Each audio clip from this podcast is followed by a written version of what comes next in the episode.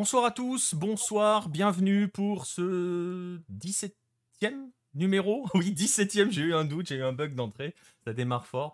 17e euh, épisode euh, du 9-10, votre rendez-vous avec la Team Hello, votre rendez-vous du, euh, du lundi soir de 21h à 21h à normalement 22, mais ça dépasse toujours et ça va encore dépasser. Hein, on peut se préparer. Bonsoir à tous ceux qui sont, déjà dans le chat. Non, non. Non, ça dépassera pas. Baptiste a des consignes. Alors, on va voir. Bon, après, on fera pas deux heures normalement ce soir, mais bon, on sait jamais. Voilà, trop bien le 9-12. J'ai dit 7 Royal, c'est un peu ça.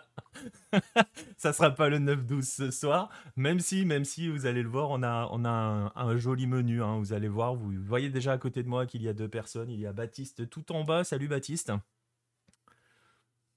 Coucou, c'est moi, hein, le plus beau. On laissera les gens juger. Je vais pas lancer un sondage dans le chat hein, parce que ça peut mal finir cette histoire.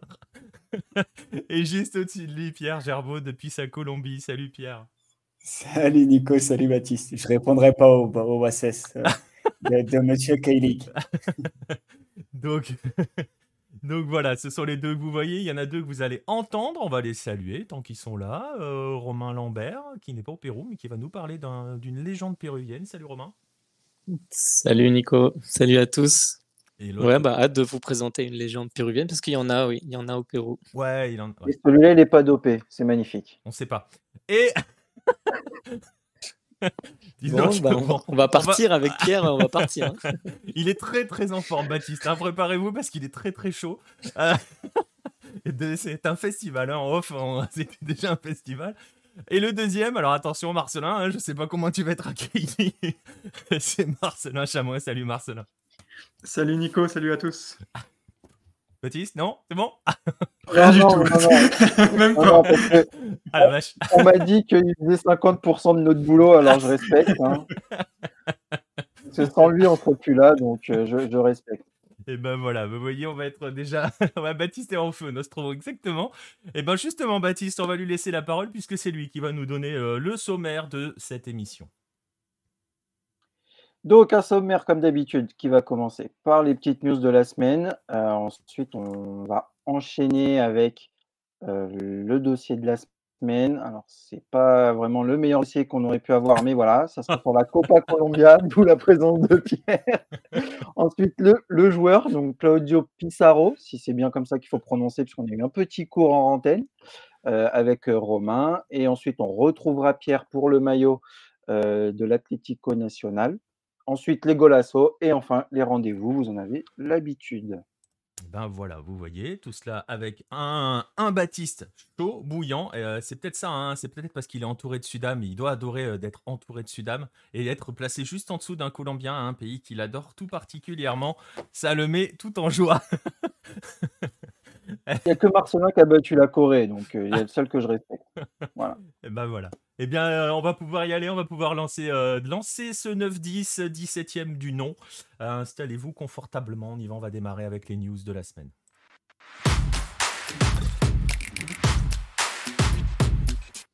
Et justement, au niveau des news, on va essayer juste, on va essayer d'être un petit peu plus bref que d'habitude. Alors, on n'aura pas le point Afrique avec PM. Bon, déjà parce que c'est fini au Bénin, puis parce que PM pouvait pas se libérer ce soir, parce que vous vous rappelez peut-être de la semaine dernière, on commence à envisager de parler un petit peu de ce qui se passe au chat. Hein. donc voilà, on verra dans un, prochain 9-10. Euh, non, on va faire deux petites news qui viennent d'Amérique du Sud.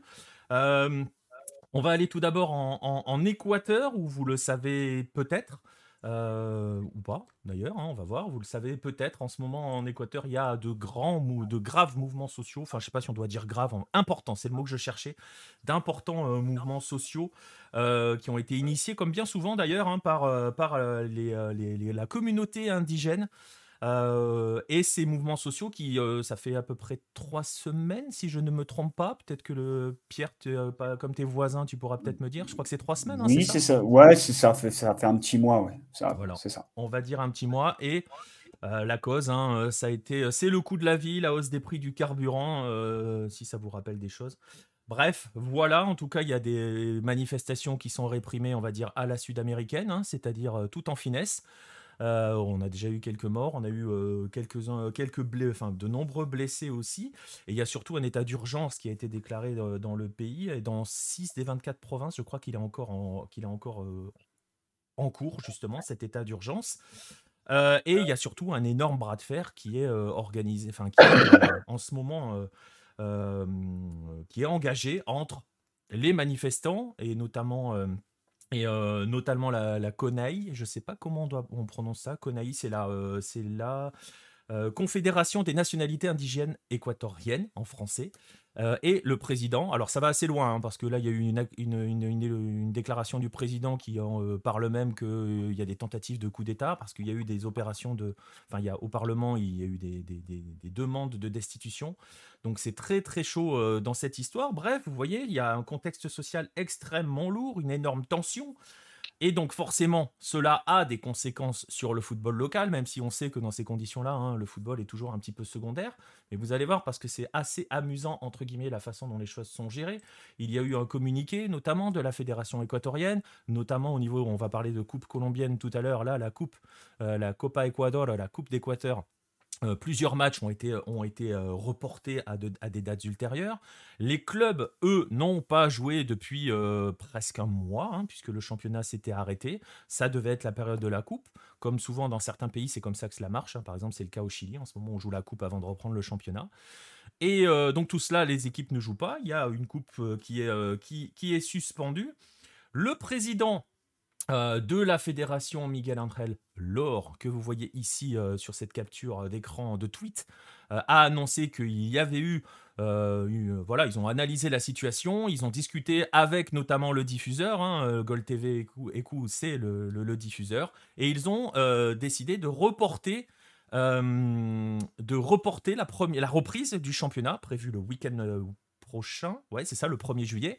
week-end prochain, déjà, voilà, vache. Euh, ils ont prévu de la reporter d'une semaine au 8 juillet. Et tout cela, voilà, vous vous dites, c'est à peu près normal dans, dans des contextes sociaux un peu lourds. On avait vu les mêmes choses au Chili. Pierre avait vu un petit peu les mêmes choses en Colombie aussi. Avec un spectre qui rôde, euh, puisque la finale de la prochaine Libertadores est prévue dans ce stade absolument exceptionnel, le Monumental de Guayaquil. Et donc, forcément, je parlais de spectre euh, chilien. Le spectre, c'est de voir la finale délocalisée. On rappellera juste que la finale est prévue fin octobre, hein, c'est ça, 29 octobre, je crois, euh, de mémoire, ou quelque chose comme cela, euh, fin octobre, début novembre, par là. donc, on est encore très très loin de la chose. On sait que ça commence à se, à, se, tendre un petit peu, notamment au niveau des organisateurs et des propriétaires du stade, parce que bah parce qu'il y avait de l'argent qui était promis par la CONMEBOL pour rénover un petit peu le stade et le mettre un peu plus aux normes en vue de la finale de la, de la Libertadores. Et justement, c'est là où ça devient entre guillemets amusant, c'est que cette semaine, il y a des équipes brésiliennes qui se présentent. Euh, il y a une équipe brésilienne, une équipe argentine qui se présente en Équateur. Euh, pour jouer la Libertadores et la Sudamericana, l'Atlético Minero se rend euh, à Guayaquil pour affronter Emelec. Est arrivé aujourd'hui, tranquille, on va jouer.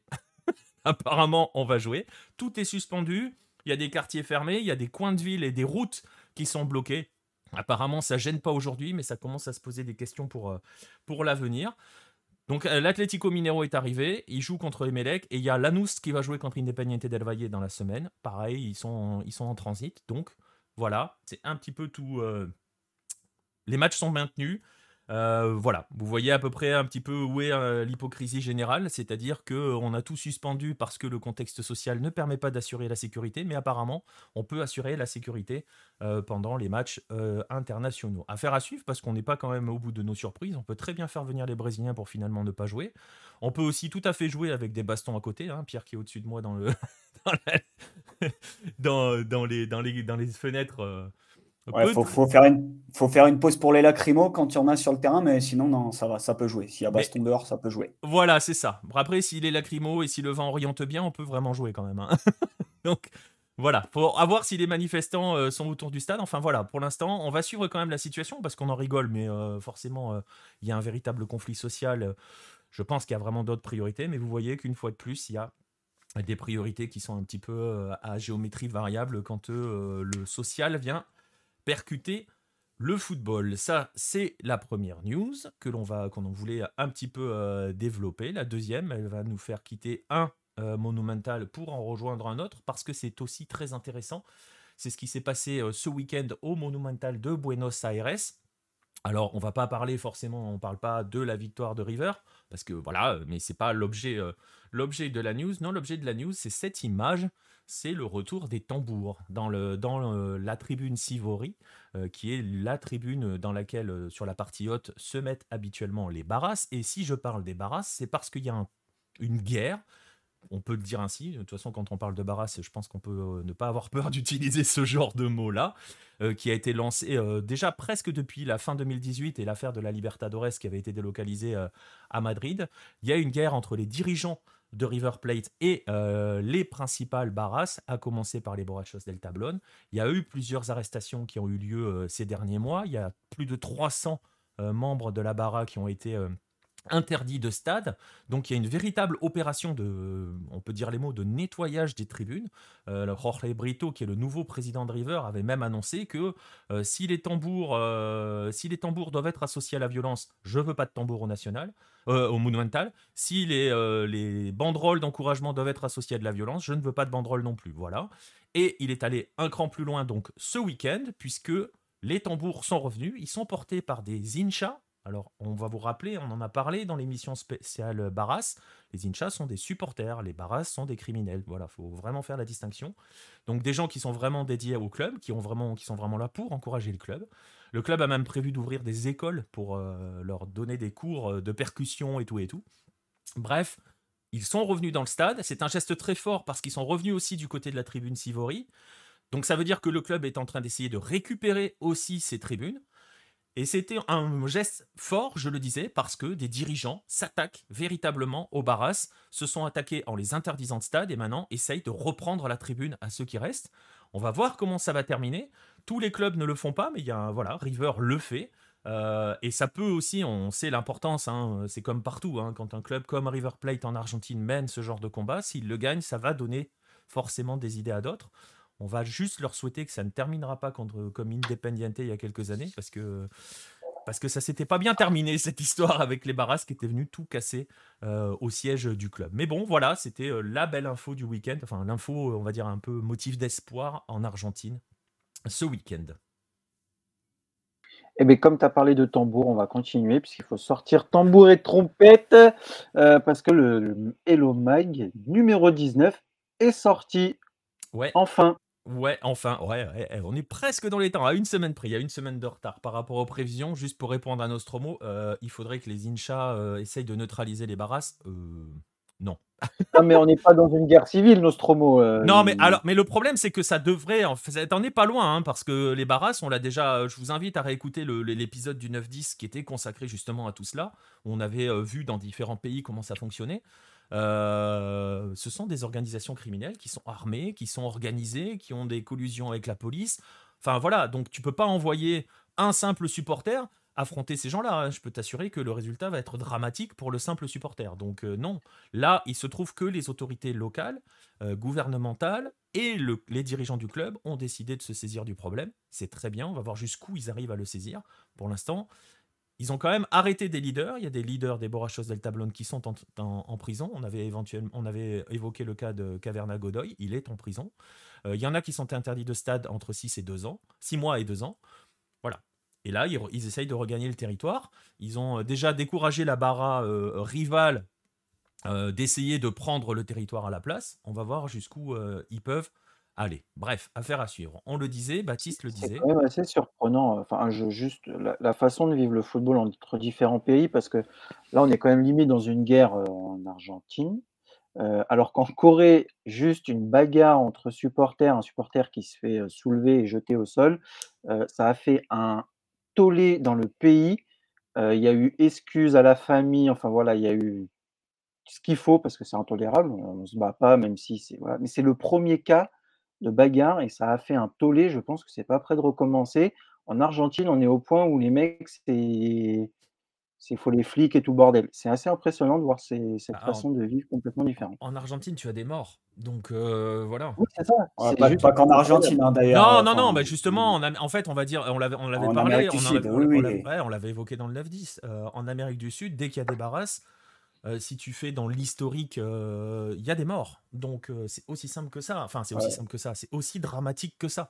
Et c'est vrai que tu vois, à contrario, Baptiste, par rapport à ce que tu dis, c'est assez rigolo parce que je vais pas te dire qu'on est habitué à la violence dans les stades avec l'âme sud, mais tu sais, au bout d'un moment, tu finis par être résigné parce que toi, tu es spectateur lointain, tu vois les choses, tu déprimes, mais, euh, mais, euh, mais, euh, mais voilà. Mais quand on voit, moi, quand j'ai vu les images de ce qui s'est passé en Corée, bah, j'étais limite plus choqué que ce qui se passe en Argentine, alors que c'est beaucoup plus violent en Argentine. Mais tu te dis, mince, mais qu'est-ce qui se passe? Pourquoi ça arrive en... Comment ça peut arriver en bah, Tout le monde a été choqué de cette image, alors que bon, le garçon va bien, il a juste été soulevé et jeté au sol, alors il a pu avoir mal, mais c'est quand on voit ce qui se passe dans notre pays, on peut se dire, mais la Corée, euh, vous déconnez, mais non. C'est la Corée, en fait, qui est normale, et c'est là où on se dit, ça. c'est fou, et limite, les gens commencent à pourrait dire ah, la Corée c'est dangereux au bord du stade. Voilà, bon, euh, voilà quoi. Donc mais, non, c'est juste impré voilà, impressionnant. Voilà. Bah, bah, ouais, Baptiste, pour te, pour te, voilà, pour te donner un exemple assez froid et assez sanglant, il y a, il y a eu des images qui ont circulé cette semaine après la finale allée du championnat entre l'Atlético Nacional et Tolima avec un supporter, ouais, un supporter de Tolima se faire, se faire attaquer. Et je, je pense qu'il s'il n'est pas mort, il n'en est pas loin en tout cas, et se faire attaquer à machette en pleine rue, quoi. Et on voit les voitures passer à côté, les bus passer à côté, et, c'est normal, malheureusement. C'est dramatique. Euh, mais, mais, justement, alors pour reprendre, alors on va saluer, on va saluer Jordan qui prend son, son sixième d'abonnement, merci mon Joe, euh, et qui a débarqué dans le chat pour. il est blindé avec son arrêt, c'est bon. c'est pas le cas de tout le monde. Bref, euh, c'est une parenthèse. Mais bon, merci. Mais même, euh, même si par Young joue, euh, Baptiste. Euh, juste pour, pour. Attends, il me rapporte des points. pour répondre à Nostromo, ils le font, ils se font entendre les différents Incha. Pour prendre l'exemple de River qu'on évoque avec, avec là le retour des tambours et tout. lors d'un le, dernier le dernier Super Classico entre Boca et River, il y a eu des groupes des groupes d'Incha, des deux clubs qui se sont réunis pour entre guillemets, je vais pas dire faire la fête ensemble, mais si en fait vivre le match ensemble, vivre l'avant-match ensemble. Donc ils le font. Il y a des images positives. Après tu sais c'est comme pour tout hein. Euh, ça va faire plus de clics si tu, mets, euh, si tu mets de la baston et si tu mets des gens à deux doigts de mourir que si tu montres euh, des groupes d'incha qui sont bras dessus, bras dessous à mélanger les drapeaux. Donc il y a aussi le rôle des médias. Et d'ailleurs, justement, bah voilà, justement, je vais faire la transition avec, avec le, le, le, Mac 19 parce qu'il en est un petit peu question. on aborde un tout petit peu là, cette histoire de la violence qui a été laissée entrer dans les stades en Argentine, notamment par le pouvoir en place à l'époque. Euh, puisque l'on évoque dans ce, dans ce mag, euh, je vais vous mettre la, photo de la une, euh, on évoque Julio Grondona, qui est l'un de ceux qui ont permis au Barras de prendre le pouvoir dans les stades argentins, pour asseoir lui-même aussi de son côté ce pouvoir. voilà, justement, j'évoque le, le, le, Hello Mag 19. Euh, avec un dossier, je vais vous montrer le sommaire, ça sera tout aussi simple. Le voici, le sommaire. Euh, un dossier qui euh, justement s'intéresse à ceux qui dirigent ou ont dirigé le football. Et vous allez voir avec quatre, quatre, points dans ce dossier et quatre éléments qui sont assez différents, même s'il y en a deux qui se rejoignent un petit peu. il y a d'abord le véritable bâtisseur, hein, Hector Rivadavia Gomez, côté uruguayen, qui lui est le grand, c'est le titre du de, l'article, hein, le grand organisateur, euh, je vais pas seulement dire du football uruguayen, mais du football euh, sud, euh, sud-américain. Hein. vous allez voir que c'est l'homme qui a permis tout simplement à, l'Amérique du Sud d'avoir d'avoir un demi-siècle d'avance sur tout le monde, hein, sur tout le monde, vraiment, pour le coup. il y aura ensuite... il, y aura, il y a ensuite un, un article sur Hyundai. T'as vu, je l'ai bien prononcé, Baptiste. J'ai bien fait attention. Parfait. Où vous allez voir justement, dans le cadre de cet article, bah, d'ailleurs si tu veux en dire deux mots, hein, euh, Baptiste, dans le cadre de cet article, c'est l'histoire aussi d'un groupe, parce qu'on sait aussi, hein, euh, on le voit, hein, euh, les, les, grands groupes sont vus aussi comme des grands méchants quand ils se mettent à investir dans le foot. Là, pour le coup, eux, c'est un investissement qui a vraiment porté le foot coréen. Oui, c'est ça, c'est de repartir un petit peu de. Et c'est pas Hyundai, mais Hyundai, mais je ne fais pas la. la Il n'y a pas de U dans l'écriture normalement, mais voilà, ça a été romanisé comme ça. Euh, donc oui, en fait, c'est un groupe industriel. Euh, alors avant qu'on connaisse aujourd'hui plutôt les voitures, euh, Hyundai au début c'était plus de la construction. Après ils sont partis ils, ont ils ont créé plein de sociétés. donc une seule même famille a créé plein de sociétés pour ensuite dominer un petit peu, on va dire, l'économie sud-coréenne. Et le, fondateur était complètement fan de football. Je ne vous dis pas les noms, vous allez les trouver. mais c'est la famille Chung, voilà, pour, être précis. Après, vous trouverez les noms, vous allez voir, vous allez un peu vous perdre. qui adorait le foot. Ils vont, apprendre et qui adorait le foot et qui progressivement a fait de Hyundai une des places fortes du foot en Corée du Sud et progressivement avec le temps, ses fils, euh, ses petits-fils, ses cousins, machin, etc. Toute la famille a mis un peu la main sur le football mondial avec euh, des sponsors, avec notamment euh, une présence très proche de Seb Blatter à la FIFA, avec la volonté de diriger la FIFA, en dirigeant la K-League, en dirigeant la KFA, en dirigeant de nombreux clubs de K-League, notamment actuellement on en a trois, dont les deux plus forts actuels. Enfin voilà, donc vraiment un groupe industriel qui a été moteur dans la création et dans l'expansion du foot sud-coréen. La Coupe du Monde 2002, c'est à leurs frais, c'est grâce à eux, ils ont pesé sur le, sur le président, etc. Donc vraiment, oui, bien sûr, ils ont acheté le, le mondial 2002. en attendant, on, attend toujours les excuses pour les gestes racistes envers Hyundai. ça y est, ils sont lancés. ils sont lancés. voilà, vraiment une histoire de savoir où se trouve Hyundai dans le football, à la fois en Corée et dans le sport en Corée, parce que voilà, ça me rappelle qu'il y avait une étape de la Coupe du Monde de tir à l'arc à côté de chez moi à Vincennes, bah, qui est sponsor de la Coupe du Monde de tir à l'arc, Hyundai, voilà. donc on les retrouve partout et on les trouve notamment dans le foot. Donc c'est vraiment ça euh, qui est mis en avant dans, cet article. Exactement. Et donc vous voyez, il y a deux articles, on va dire, un petit peu plus positifs et il y en a deux autres qui vous montrent l'autre face des dirigeants du football. Et il suffit juste de voir les titres, hein, ça se voit direct. Il y en a un sur Joe Avalanche. Euh, forcément signé Marcelin, euh, qui a été bah, voilà, le, grand patron du football mondial hein, pendant pendant plusieurs décennies, qui a été le grand, euh, le grand parrain du football euh, mondial brésilien, euh, même un petit peu sud-américain. Et c'est un article que l'on peut aussi rapprocher de Julio Grandona, dont on parle aussi dans ce, dans ce dossier. deux hommes qui d'ailleurs avaient un petit peu la même approche hein, dans la façon de, d'accéder au pouvoir et de maintenir leur pouvoir. Donc voilà, vous découvrirez, vous découvrirez tout cela dans ce dossier. Vous verrez les deux faces de ceux qui ont dirigé le football. Ensuite, vous retrouverez les grands classiques, enfin les, oui, les rubriques classiques, la rétro, et on va s'arrêter en 1966. Alors vous aurez forcément du Jérôme qui va vous parler de son grand Peñarol. oui, forcément. Euh, vous aurez euh, une histoire assez folle sur euh, l'histoire d'une fusion au Chili qui a fini par donner ce qu'elle devait donner, à savoir couler deux clubs qui étaient des clubs de l'époque, des, des bons clubs de l'époque ou des grands clubs de l'époque amateurs et qui ont disparu, noyés, mangés par le, professionnalisme grandissant. Vous aurez un papier sur l'América et vous aurez encore du Marcelin, une double ration de Marcelin justement, euh, avec deux histoires, celle de Cruzeiro 1966 et celle qui fait notamment la une de Bangou et de mémoire. Euh, tu me corrigeras peut-être Marcelin, mais il me semble que cette photo, elle est signée Jordan, de mémoire, quand on l'a prise euh, là-bas au Brésil. Je pense, ouais. Après, bon, sur les photos du Brésil, il y en a, il y en a pas mal de Jordan. C'est vrai, il y en a pas mal de Jordan. C'est la tour qui est au-dessus de la Il y a un dossier classifié dans le Brésil. Pardon? Est-ce qu'il y a un petit dossier euh, photo classifié ou pas? Non, posons les choses sur la table. On sait qu'il y en a un pour la Copa América 2015. Le Brésil, je suis convaincu que Jordan, il y en a. Il y en a Jordan, ramène les photos. Il n'y en a pas.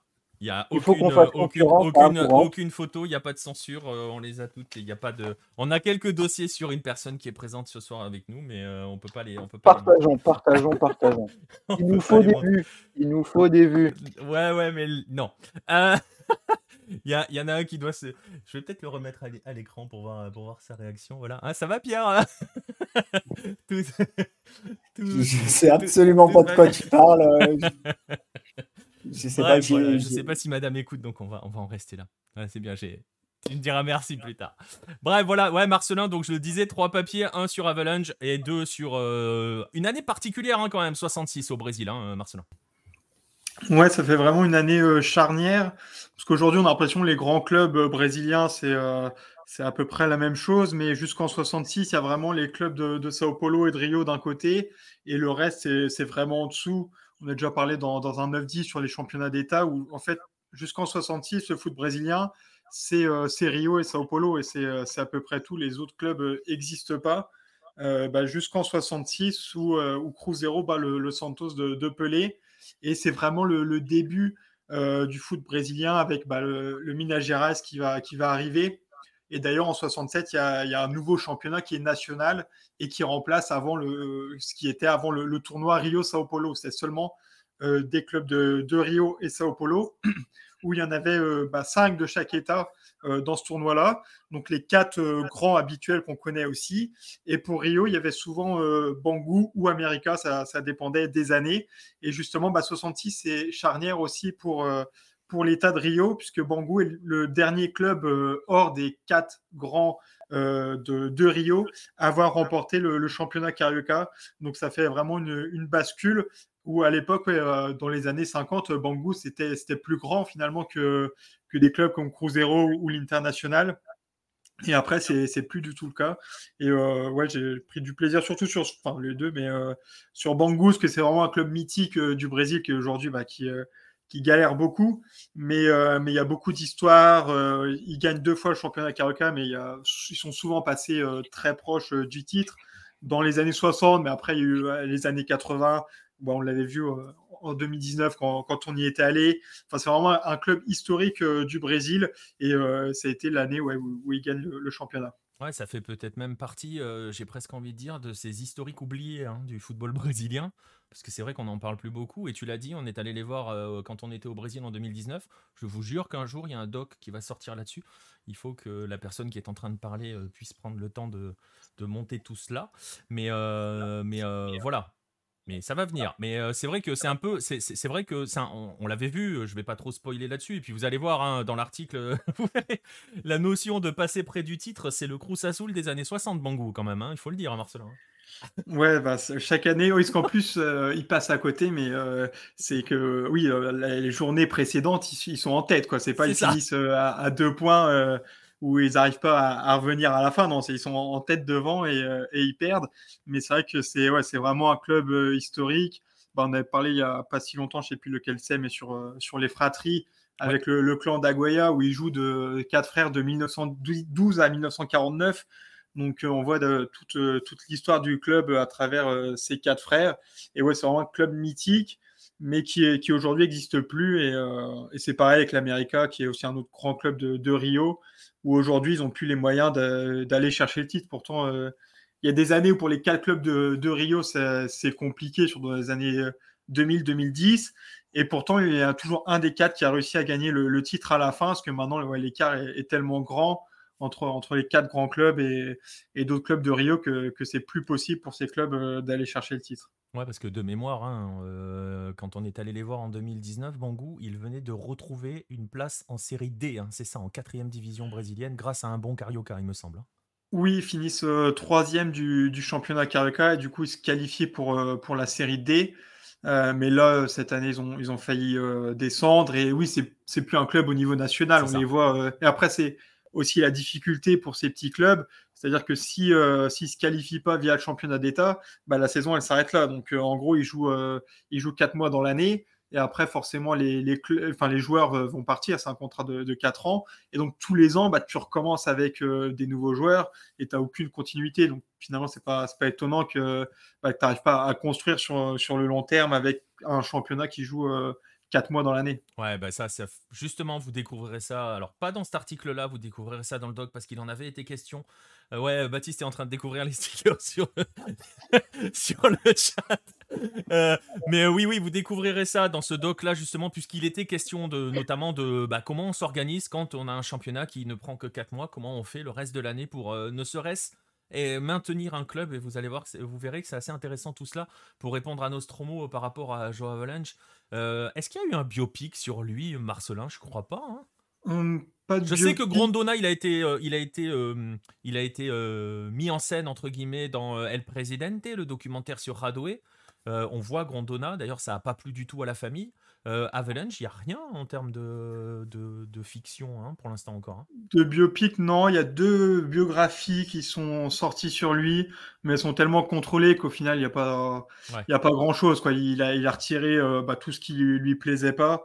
Euh, même, il y en a un dans, je sais plus quel auteur d'un des deux livres où il dit que c'était finalement un joueur moyen quand il, il, jouait au foot, et même ça, il a voulu le retirer. Donc donc voilà, il a vraiment tout contrôlé euh, et, les deux biographies, elles sont, elles sont un peu vides euh, malheureusement. Bah, Même s'il euh, y a quand même des, choses intéressantes sur son passé d'athlète olympique, ça on ne connaît pas trop. Et puis même, parfois on l'associe à la dictature, alors que finalement c'est un peu une, idée reçue, parce que justement c'était pas du tout le cas. Ouais, ouais après, et ça sera valable aussi pour Grandona, et vous le verrez dans ces articles-là. Euh, c'est pas blanc-noir, hein, ces deux personnages-là, ça, navigue toujours. C'est aussi pour cela qu'ils arrivent à rester euh, et justement à résister à différents types de, de courants politiques qui dirigent le pays. Mais voilà, vous verrez que ces, ces, hommes-là sont capables de, ont une grande capacité d'adaptation à tout et sont pas, voilà, c'est pas aussi simple que l'on veut bien le vendre parfois. Voilà, ça c'est le dossier, ça c'est la rétro. Et ensuite, vous aurez les, les, rubriques traditionnelles avec un inside qui va vous emmener à Cuba pour découvrir un match de championnat cubain. Oui, messieurs, dames. Euh, vous aurez donc. Euh, euh, un papier sur un match du championnat, euh, euh, national qui oppose à la Havane, ça à la Havane. ensuite, vous irez avec Romain, vous irez visiter l'Estadio National du Pérou. On va saluer Ben Bey qui vient de nous se mettre à nous suivre. Bienvenue à toi. Euh, donc Romain nous emmènera à l'Estadio National. Ensuite, vous aurez un portrait, deux portraits pour terminer. Vous en avez l'habitude si vous êtes des, euh, fidèles du magazine. Le portrait d'un joueur d'abord. Il sera question de Sébastien Dry aussi, si le titre que vous voyez là ne vous donnait pas suffisamment d'indices. Et ensuite, un article signé Monsieur Pierre Gerbeau sur Guillermo Ruiz Bonilla, euh, qui est, comme le titre l'indique, tout simplement l'historien du football colombien. Rien que ça. Ouais, c'est le, c'est le Marcelin Chamois colombien. Il est auteur notamment euh, de ce, de ce gros livre-là. Là, c'est pas encore assez gros pour être Marcelin, ça. Non, je ah, pas écrit comme ça. Doucement quand même. Il fait plus de 600 pages. Hein. Le prochain de Marcelin fait 30 Un jour, un jour. Et que des stats, hein. que des statistiques. Et ben voilà. Bah, de toute façon, ça peut pas être écrit parce que tu sais pas lire. Donc, euh, oh. faut des chiffres. donc voilà, donc ça c'est au programme de ce, de ce magazine numéro 19 qui vient de sortir aujourd'hui. Et justement, en parlant de magazine, euh, tu as une, annonce importante à faire pour l'avenir de ce, de ce format euh, qui risque de faire pleurer dans les chaumières. Ah, ça c'est clair, préparez les mouchoirs les amis, on va remercier Ben Bay pour son Prime, à peine arrivé. Et déjà il prend un abonnement avec le Prime, merci à toi pour, euh, pour le soutien. oui, l'annonce que l'on va faire en novembre prochain, euh, à l'occasion du 21e numéro, ça sera oui, le 21e, on célébrera les 5 ans de ce magazine, hein, euh, formule trimestrielle. Eh bien, ça sera le dernier de ce magazine. Euh, non, on peut pas. En fait, l'abonnement annuel. Alors, je vais te répondre et après j'irai sur la chose. Solé, l'abonnement annuel, en fait, c'est l'abonnement, tout simplement. et là, aujourd'hui, tu ne peux plus. Et tu ne peux plus parce que justement, ça va s'arrêter sous cette formule-là. Alors, on va dire, euh, voilà, on peut faire l'annonce, euh, la, grande annonce en disant le magazine va s'arrêter. Oui, la formule trimestrielle euh, va s'arrêter. Euh, il s'arrêtera avec un 21e numéro dont on peut déjà vous dire un petit peu le, principe, puisque ça sera, euh, ça sera un numéro spécial Coupe du Monde, puisque ça sera le numéro d'avant la Coupe du Monde. Il sortira début novembre. Et on fera comme on avait fait pour le numéro 3 qui est ici. Euh, on va prendre une édition et on vous racontera une histoire par édition. Donc préparez-vous à un pavé et un joli bouquet final. voilà, donc ça sera le dernier sous ce format, je le disais. Euh, on a pris la décision euh, de, stopper cette formule, cette formule trimestrielle. On peut vous, on va vous expliquer un petit peu euh, pourquoi. On a surtout aussi envie d'explorer d'autres formats. donc c'est pour cela que sous la formule trimestrielle, ça va s'arrêter. Mais on va vous donner rendez-vous dans le courant de l'année prochaine, hein, parce qu'on va, on va finir l'année quand même là. Donc, et quand vous allez voir comment c'est organisé un magazine, vous allez voir que l'année elle n'est pas finie. Euh, mais dans le courant de l'année prochaine, il y aura une autre, une autre forme, une autre formule qui vous sera proposée, un autre objet en fait. Concrètement, on a envie de partir sur un autre objet. Je le disais à un instant, ça fait 5 ans que l'on tient ce rythme absolument dingue dans le magazine tous les trimestres. le Hello Mag, c'est à peu près une centaine de pages tous les trimestres. Vous le voyez, on est déjà au 19e. Je peux vous donner quelques chiffres. donc, il y en a un, 4 par an. et là, au jour d'aujourd'hui, là, aujourd'hui, au moment où je vous parle, on est à plus de 2100 pages de culture foot d'écrits, d'histoires de foot qui ont été écrits. Euh, en novembre, on avait calculé ça il y a quelques temps avec Marcelin en se projetant un petit peu. Je crois qu'on va dépasser les 5 millions de signes. Euh, c'est assez, assez monstrueux. Euh, bref, voilà, c'est assez. C'était une, grosse folie cette histoire. Le rythme a été assez dingue. il a été possible parce que bah, justement, vous nous avez soutenus en achetant ce magazine, en nous montrant que bah, finalement, était fous, mais on n'était pas les seuls, hein, parce qu'il y avait des gens pour nous lire. Et donc, on va changer de formule, ça c'est clair. Euh, il y aura quelque chose d'autre, notre objet. Donc euh, voilà, c'est pas la mort de Hello qui est écrit, mais c'est la fin de cette, formule-là.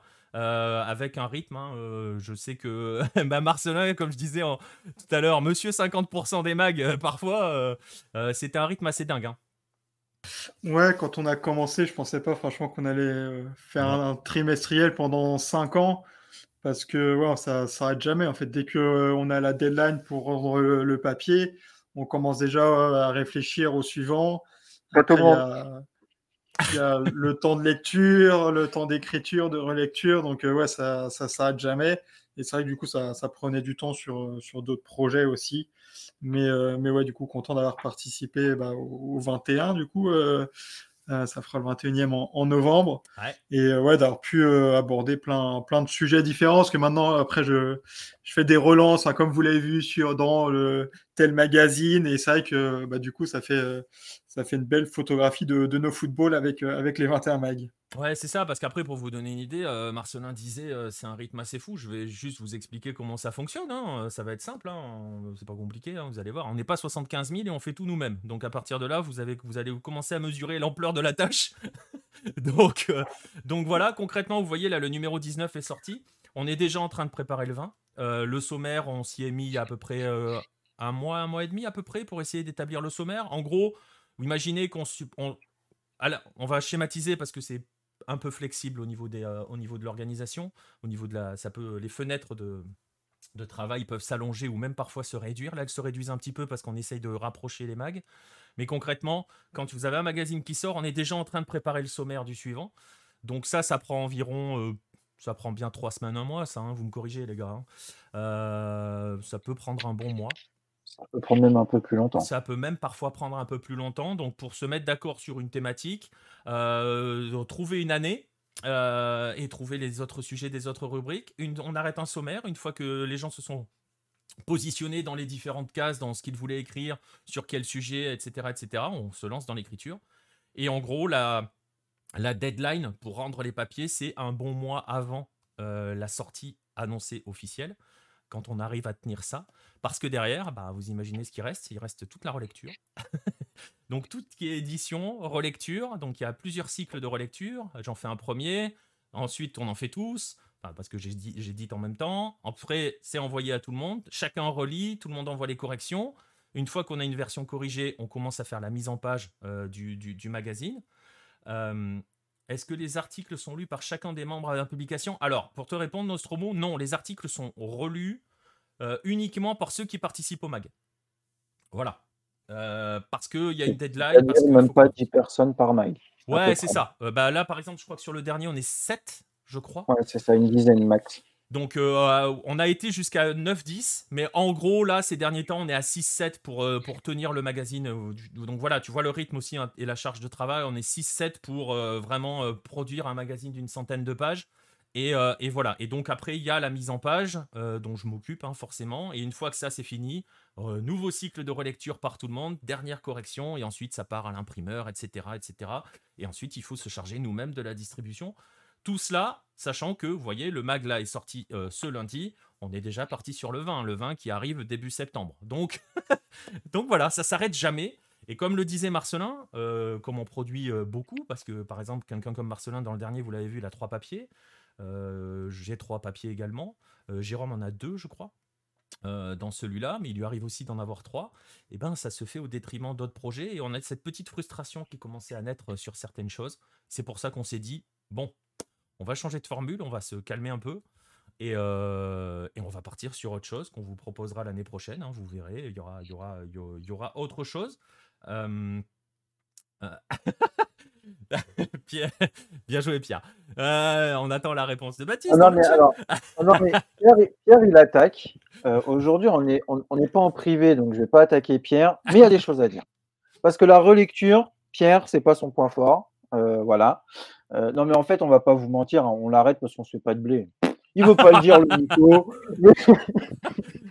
J'ai pas réussi à partir aux Bahamas avec le mag, j'arrête. Je, je, cherche formule. J'ai pas non, réussi. Par contre, en vrai, euh, voilà, ce qu'il faut préciser, euh, on le repris, on, le dit, enfin, tu le dis souvent, mais euh, c'est que c'est qu'on a tous un travail à côté quand même. Voilà, c'est pour ça que ah oui, oui, non, non, mais complètement. Non, non, mais voilà. Après, alors après, si on, si on doit être en plus euh, totalement transparent, euh, effectivement, euh, alors on va vous le dire clairement, on, parce qu'on m'a déjà posé la question sur le prix du Mac, le, le format papier qui vaut 15 euros. Oui, c'est assez cher, mais on fait quasiment aucune marge en fait sur le Mac. C'est aussi simple que ça. Donc non, on ne se paye même pas hein, quand on fait le Mac, personne n'est payé. Justement, c'est aussi parmi les éléments de réflexion sur, la suite. Vous le savez, à côté, il y a la maison d'édition avec les livres qui sont sortis. Donc on a un autre système à côté qui fonctionne, où là, justement, l'auteur est, rétribué. Donc on est en train de réfléchir à certaines choses, à changer de format, produire moins de choses, mais pour pouvoir payer les gens qui vont participer. On va voir. Hein. Ça fait partie des éléments de réflexion qui nous font arrêter, enfin qui nous font arrêter cette formule-là. Après, il n'y a jamais eu la volonté de se dire... Euh, on, va, on va devenir salarié grâce au magazine. Je pense que si on avait eu cette volonté-là, on aurait fermé Hello. on n'est pas devenu France Foot, quoi. franchement. voilà. Non, ben après, euh, voilà. Hein, euh, mais bon, je pense que si même à Lucarne opposé, on s'était dit on va lancer ce média-là pour, pour, en, pour en vivre, je pense qu'on aurait vite fermé la chose. On en connaît hein, qui se sont lancés pour essayer de faire ça et qui n'ont pas réussi. Et qui parfois avaient même plus d'audience que nous. Donc ça donne. voilà. bref. Euh, mais faut pas s'inquiéter, Solé, il y a d'autres choses qui vont arriver et justement il y a une autre formule qui va arriver, ça sera l'année prochaine. Donc voilà, vous n'hésitez, voilà, vous pouvez, hein, vous pouvez toujours. Euh, pour l'instant, tous les magazines sont encore disponibles euh, parce que bah, pour aller jusqu'au bout de la transparence, l'imprimeur il n'est pas en Espagne, il n'est pas en Pologne, il n'est pas en Roumanie.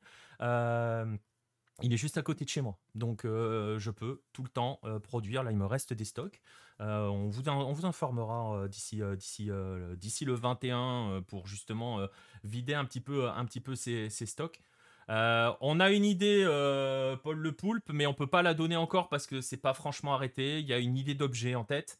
voilà, mais je peux pas t'en dire plus parce que, en fait, si tu veux, ce que j'expliquais à l'instant, on est, on est déjà encore, on est encore dans le Mac 20 là.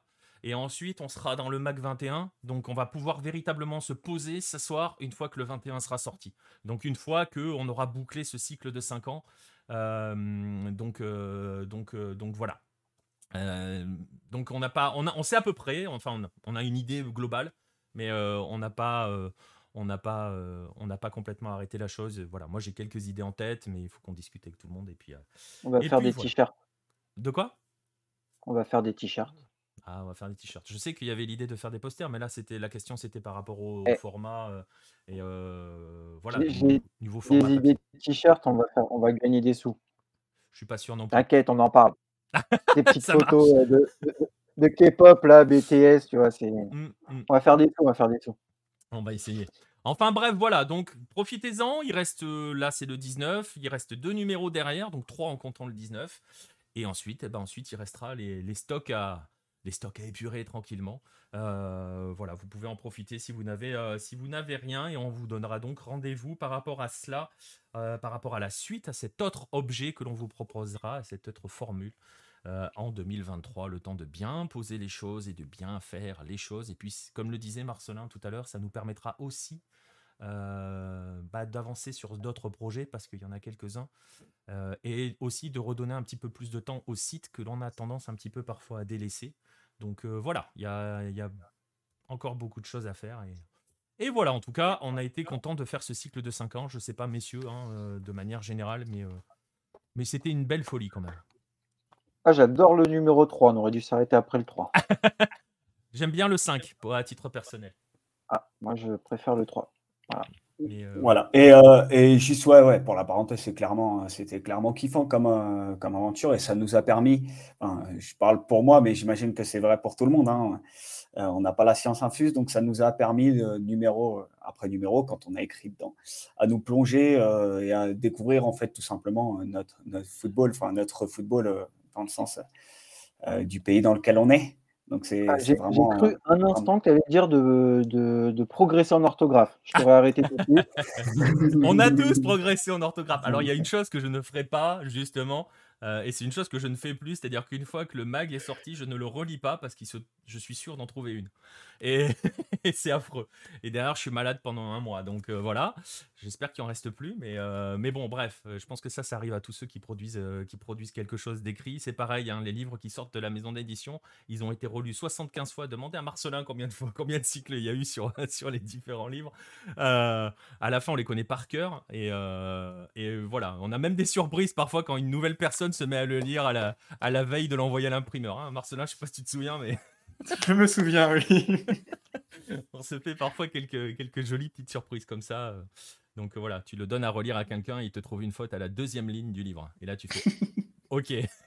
Mais il n'y a pas été tout le temps, je pense, cette faute. C'était justement à force de, de correction et correction, il, y a, des choses qui se rajoutent. Ouais, c'est fort probable en plus. Mais voilà, euh, donc. Euh, alors, Bonne question, PSV Milovic. Alors justement, je vais même pas te dire est-ce qu'on redécouvre des papiers qu'on a écrits il y a 5 ans, je vais te dire même qu'on oublie ce qu'on a écrit. Et c'est un peu le problème de ce rythme complètement dingue, c'est que, euh, bah, très honnêtement, euh, je sais plus ce qu'il y a dans les certains. Euh, et très souvent, vous l'entendez, que ce soit dans les podcasts ou dans l'émission, euh, là, Marcelin l'a dit tout à l'heure. On a eu un truc sur, on a eu un, dossier sur les fratries. Je sais plus lequel c'est, et c'est pas si vieux que ça. Mais même là, j'arrive pas à me rappeler. Je crois que c'était il y a deux, trois numéros. Mais euh, non, euh, je pense qu'on va les redécouvrir parce que je vais faire, je vais faire ce que j'avais promis, c'est-à-dire faire une liste de tout ce qui a été publié dans les magazines. J'ai jusqu'au 21 pour le faire, donc ça va, je suis tranquille.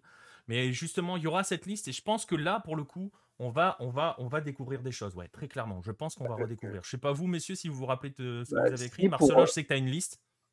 Ouais, moi j'ai une liste avec tous les mags et tous les articles et, rubriques.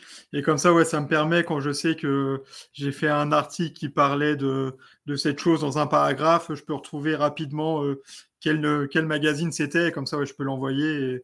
Et, si ça intéresse quelqu'un, il peut le l'acheter après, parce que oui, tous nos magazines sont, sont encore disponibles à l'achat.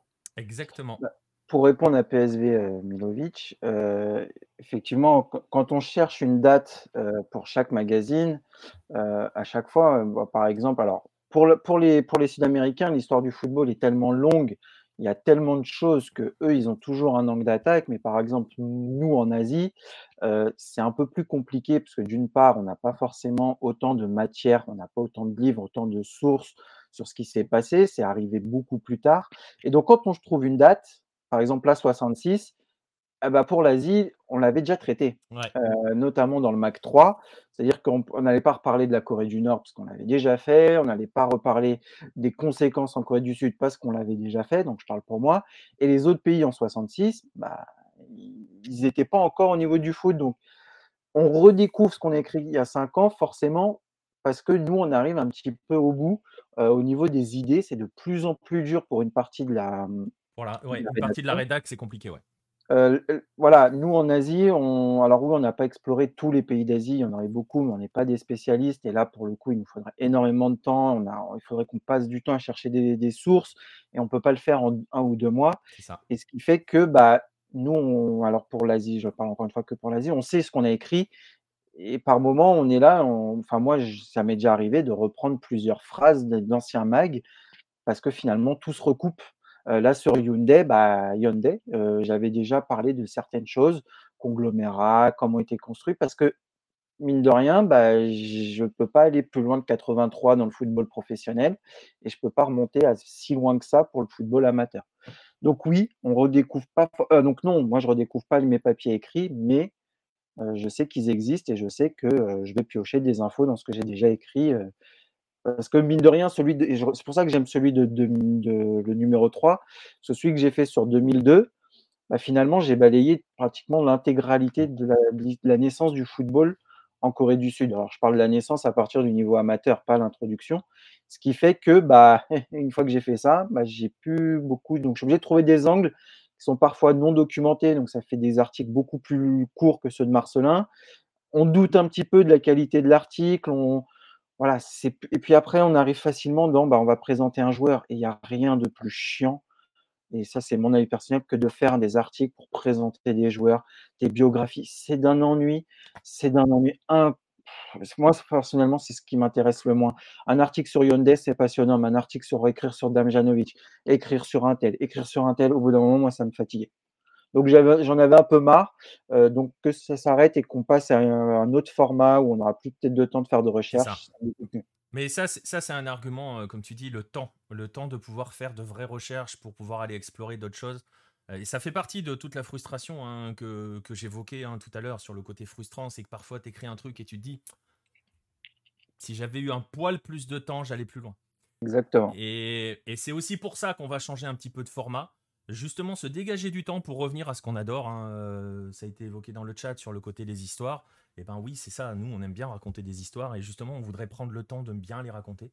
Donc euh, voilà. Et effectivement, Nostromo, euh, les podcasts sont des compléments.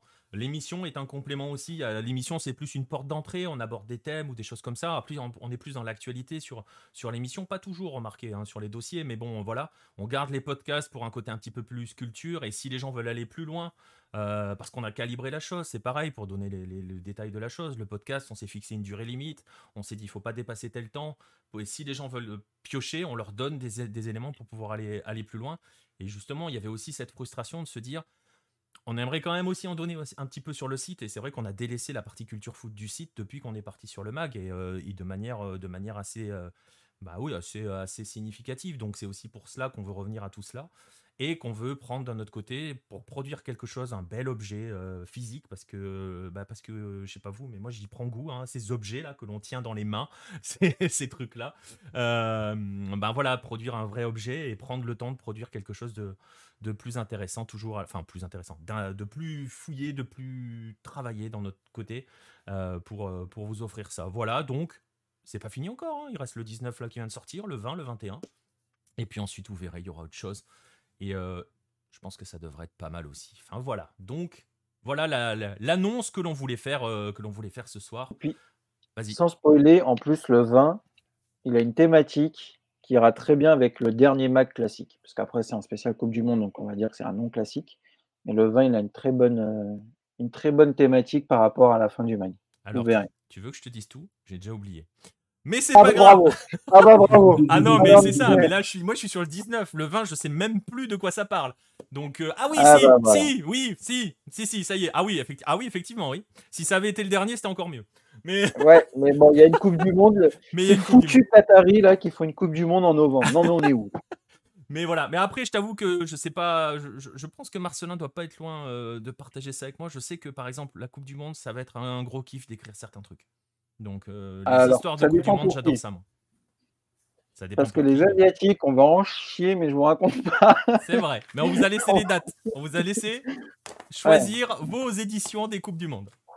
ouais, bah on n'est pas. On n'a pas, le choix. Et nous, nous on s'adapte pour le reste. Mais, euh, mais voilà, bref, voilà, il reste encore deux numéros derrière. En tout cas, voilà, hein, euh, c'est une belle histoire de 5 ans qui va prendre fin en novembre. Enfin, qui va prendre fin sous cette forme, j'insiste bien, sous cette forme. vous verrez, il y aura une autre forme. Voilà, c'était l'annonce que l'on voulait faire pour accompagner la sortie de ce mag numéro 19. Et comme l'émission s'appelle le 9-10 et qu'il reste plus que 5 minutes, et eh ben on fait pas le dossier. C'est balle au Pierre, merci d'être venu. Il y a, été évoqué le 9-12 hein, dans le chat en début d'émission. Non, non, mais c'est nous qui choisissons. Je suis l'animateur, euh, co-animateur. Je dis, on fait un 9-10 aujourd'hui. On passe tout de suite au glaçon.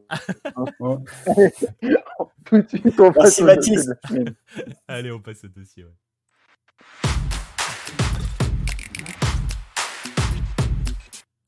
Et justement, le dossier, on va aller en Colombie, pays préféré de Baptiste, qui va y faire son prochain séjour de vacances. Il va même peut-être partir en PVT là-bas, hein. qui sait, on ne sait jamais, sur un coup de tête. Non, je suis trop vieux. alors, petite parenthèse rapidement. Le jour de mon, anniversaire, euh, j'ai quand même reçu un mail de la plateforme qui, où on peut s'inscrire, les, VIE, PVT, etc. Tout de suite, vous êtes trop vieux, merci, au revoir. Ok, super. Ah, aucune considération. à minuit pile.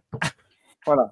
Voilà Donc je n'irai pas en Colombie. Voilà à quoi tient, voilà à quoi tient une conversion à la Colombie et à son football. Euh, je mange pas de cailloux, moi. T'as eu, as eu Molina. On mange pas de cailloux. Oui. On mange pas de cailloux, monsieur. Bref, voilà, on va aller en Colombie, on va continuer notre série, notre cycle que l'on avait entamé il y a quelques émissions et que l'on avait suspendu quelques émissions aussi pour, euh, pour euh, ce cycle sur euh, les, les, coupes nationales. On va évoquer avec toi, Pierre, la Copa Colombia, cette compétition qui arrive quasiment, d'ailleurs, on va, on, va, on va commencer par la, par la partie historique, hein, d'ailleurs, salut à, à Paul Bismuth qui arrive dans le chat. Euh, un Colombie-Corée du Sud, Nostromo, on sera bien.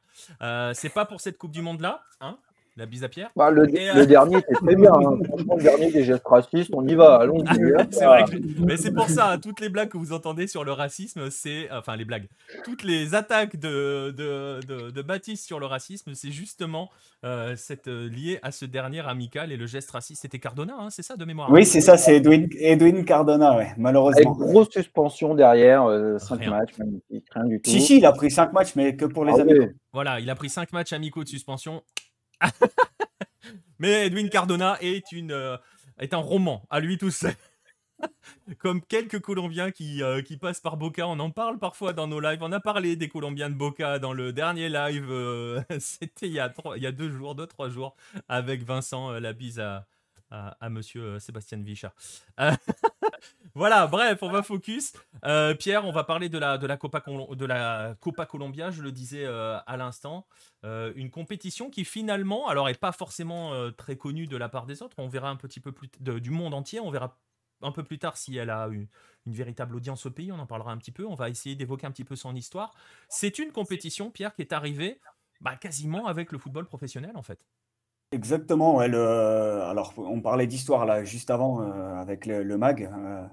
malheureusement, tous les, pays sud-américains n'ont pas la chance d'être le Brésil, l'Uruguay, l'Argentine et avoir une histoire, euh, une histoire si, si ancienne. Hein, puisque, voilà, voilà, puisque euh, le, si on, prend Primera Bola de, de, de Marcelin, euh, voilà, ça commence, ça commence. Le foot colombien n'existe pas. Il y a à peine, il doit y avoir à peine deux, deux ou trois clubs colombiens, hein, puisque Deportivo Cali et le DIM sont les plus vieux et ça date de 1912, 1913.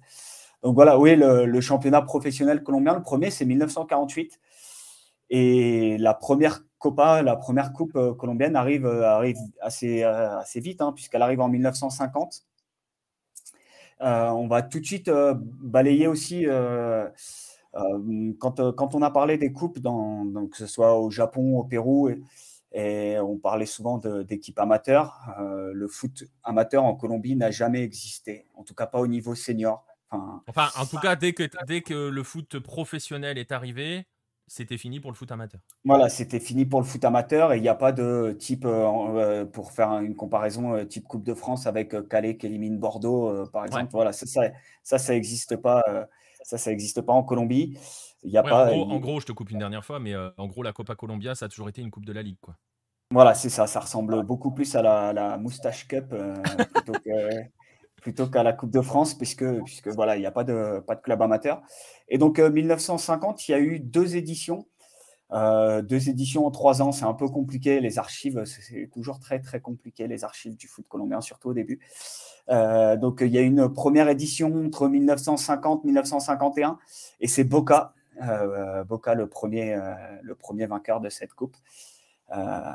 rien à voir avec, enfin, rien à voir euh, ils ont copié le, club argentin, mais, euh, mais euh, rien à voir avec évidemment le Boca Juniors. Ah, c'est un hommage, hein, le Boca de Cali, ouais, c'est un, hommage. Ouais, c'est un club qui existe toujours d'ailleurs, hein, ils sont en deuxième division, mais, mais voilà, le premier vainqueur et le deuxième, il y a une deuxième édition qui était pareil, c'est très compliqué, elle s'est déroulée sur un an et demi entre 1952 et 1953, et c'est Millonarios le vainqueur de cette deuxième édition, euh, puisque à l'époque, Millonarios marchait sur le pays, hein, tout simplement, et voire sur, euh, voir sur le continent et l'Europe. Ouais, parce que pour préciser, alors, alors c'est pareil, tu vois, bah, on en parlait il y a un instant dans les magazines. Euh, il y a eu un papier sur Milos qui vient dans un mag. Exactement. cette époque, euh, de l'époque. Le, ballet plus dans lequel c'est, je ne sais plus. Ah, je vous jure, je ferai la liste. Je vais la faire, la liste, d'ici le 21 et on saura, on pourra le dire. Mais voilà, il y a un papier dans un mag justement sur la tournée européenne de, de, Millonarios et justement sur cette époque-là, on est au début des années 50, on est à l'époque d'Eldorado c'est-à-dire que c'est le grand développement du football colombien, euh, bien aidé par les grèves en Argentine, bien aidé par la désaffiliation euh, par rapport à la FIFA. C'est d'expliquer dans le mag, il me semble même qu'il y a un papier dans le, un article sur, euh, sur le site à ce sujet-là de l'époque Eldorado. Pareil, voilà, hein, ça fait partie des choses. PSV Milovic disait est-ce qu'on découvre? Oui, constamment. on se dit ah ben tiens, on avait écrit là-dessus, tiens, c'est marrant. Euh, voilà, j'en profite juste de, que maintenant que je fais une parenthèse. Euh, c'est pas anodin hein, qu'il ait choisi Bordeaux-Calais, hein, t'inquiète pas. Hein.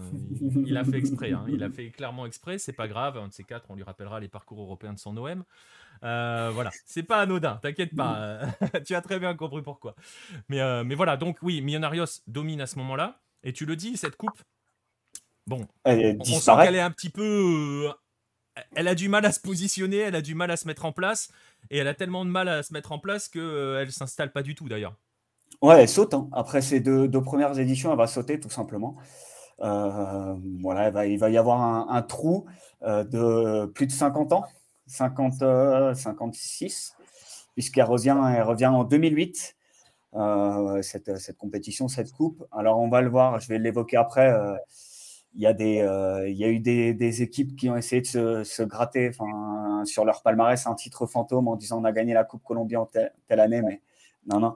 Et donc 2008, elle revient avec, euh, avec l'Equidad euh, qui, qui remporte ce trophée. Et vous voyez, euh, c'est pas un hasard si vous voyez marqué Copa, Copa Postobon. voilà, en fait, la Coupe prend le nom du, du championnat. Il y a un naming en Colombie voilà, sur le championnat. On a fait euh, à peu près tout ce qu'il faut. On est, on est niveau naming, on est grand chelem sur ce qu'il faut pas faire. Hein. On a eu, euh, bon là c'est du soda. ouais, mais après ils le font tous. Hein. Ils le font tous, tu vois. je parlais de la coupe équatorienne tout à l'heure. Euh, elle a le nom d'un d'un truc de Paris sportif. ah, bah, voilà. non, mais on a eu Adidas Cup. Ouais, mais voilà, nous on a eu du coup le soda, l'alcool, les clopes et les paris sportifs. Voilà, on est pas mal. Bah, tout ce qu'elle Mbappé. Ouais. Mbappé n'aurait pas joué la Copa Colombia. Bah D'ailleurs, il ne l'a pas gagné. Hein. Ah non, il l'a eh gagné. C'est pour ça qu'il n'a pas le ballon d'or. Oui, donc elle revient, tu disais en 2008. en fait, pendant 50 ans, pendant plus de 50 ans même, puisque tu disais, euh, elle s'arrête début des années 50, elle revient en 58, ah, en 2008, pardon. Il n'y a plus de coupe. On l'oublie totalement, cette histoire. On, on, oublie, on zappe totalement et euh, il n'y avait, y avait rien en fait. Il y avait juste un championnat. Et, voilà, et les compétitions continentales, euh, voilà, où les clubs colombiens ont fait office de figuration jusque, allez, on va dire jusqu'à la fin des années 70. Et, Mais, euh, justement, cette coupe-là qui revient en 2008, bon, on, voit qu'elle est très instable dès le début, qu'elle disparaît, qu'elle revient en 2008, mais elle reste quand même très instable, entre guillemets, dans son fonctionnement. C'est-à-dire que. Ah le format. Oui, le, le, format aussi. On est dans le. qui dit coupe, normalement, euh, tout le monde pense à des à des, à des matchs. Euh, à des ne, matchs ne, lis pas, ne lis pas ce qu'écrit Baptiste dans le chat. voilà, tout le monde, tout le monde pense coupe, se dit allez, vas-y, euh, en tout cas coupe nationale, les matchs, euh, voilà, les matchs couperaient. Et non, en Colombie, c'est pas le cas. Le format a, a bien, bien évolué. Et au début, c'était en phase de groupe. voilà, tout simplement, il y avait des groupes par zone géographique.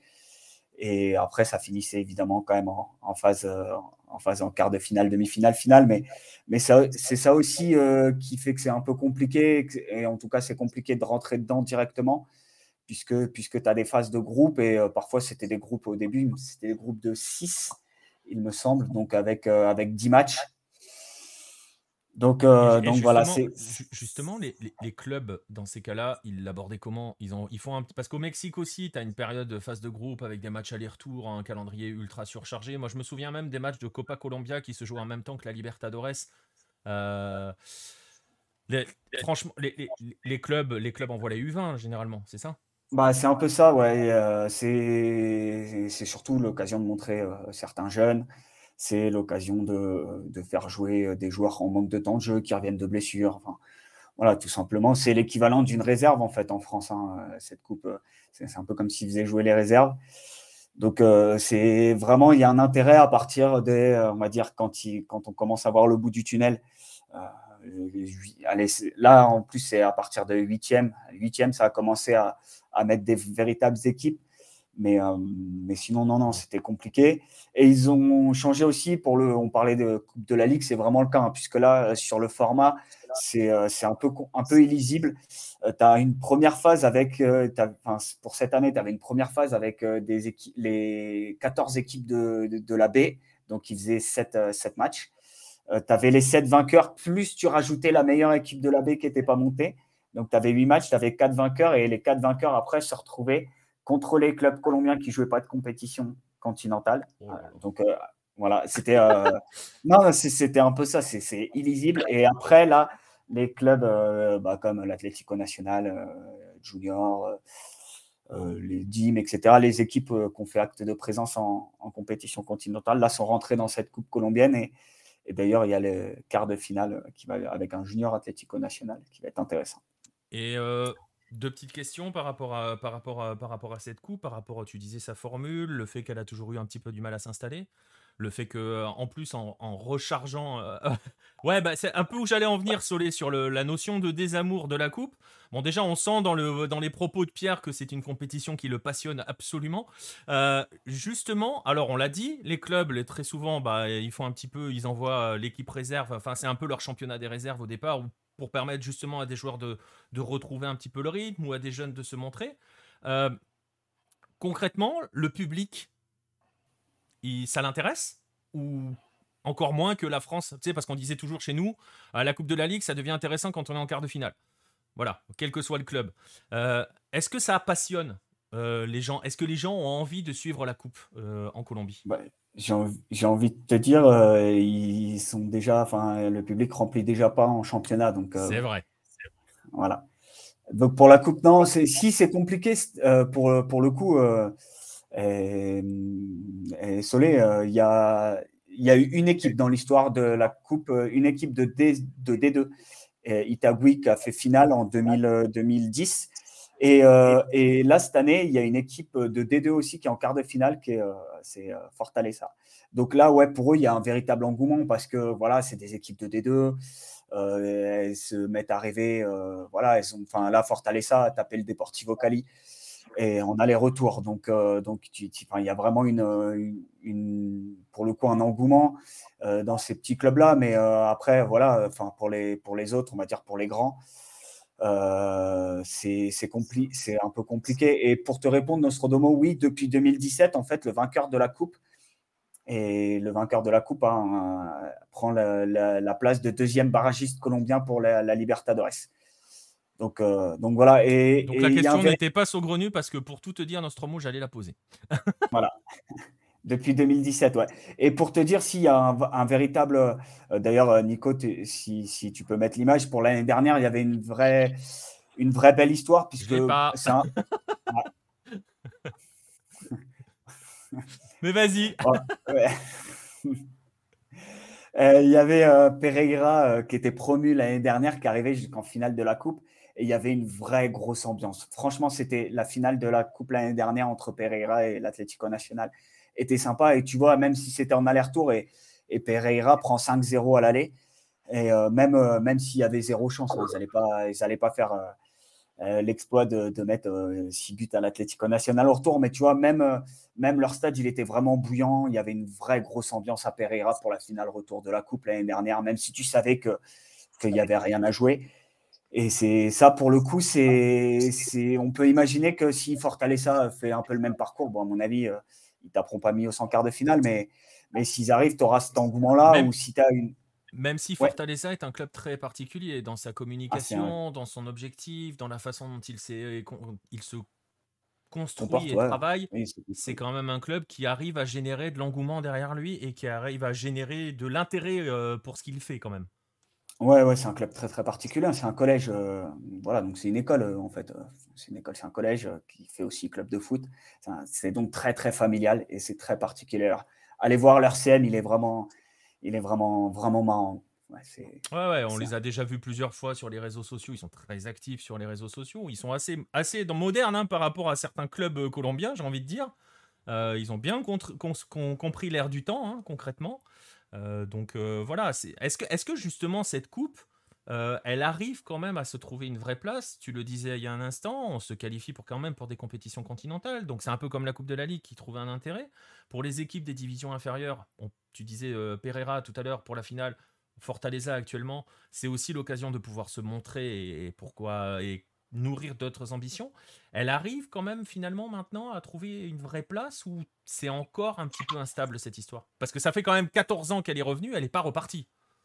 Non, non, elle est, elle est toujours là. Bah, après, euh, la Ligue colombienne, la Dimayor, est quand même dans une logique de mettre le plus de matchs possible. Hein. Voilà, encore plus euh, depuis, euh, depuis qu'ils ont leur, leur chaîne premium, hein, puisque maintenant, il faut payer pour avoir le foot colombien. Donc, eux, ils sont vraiment dans une logique de, voilà, on met un peu le maximum de matchs. Et d'ailleurs, c'est comme ça qu'ils ont amené leur, leur chaîne, puisqu'il y avait, il y avait, ils disaient, voilà, vous allez voir tout le foot colombien, la D1, la Coupe et le foot féminin.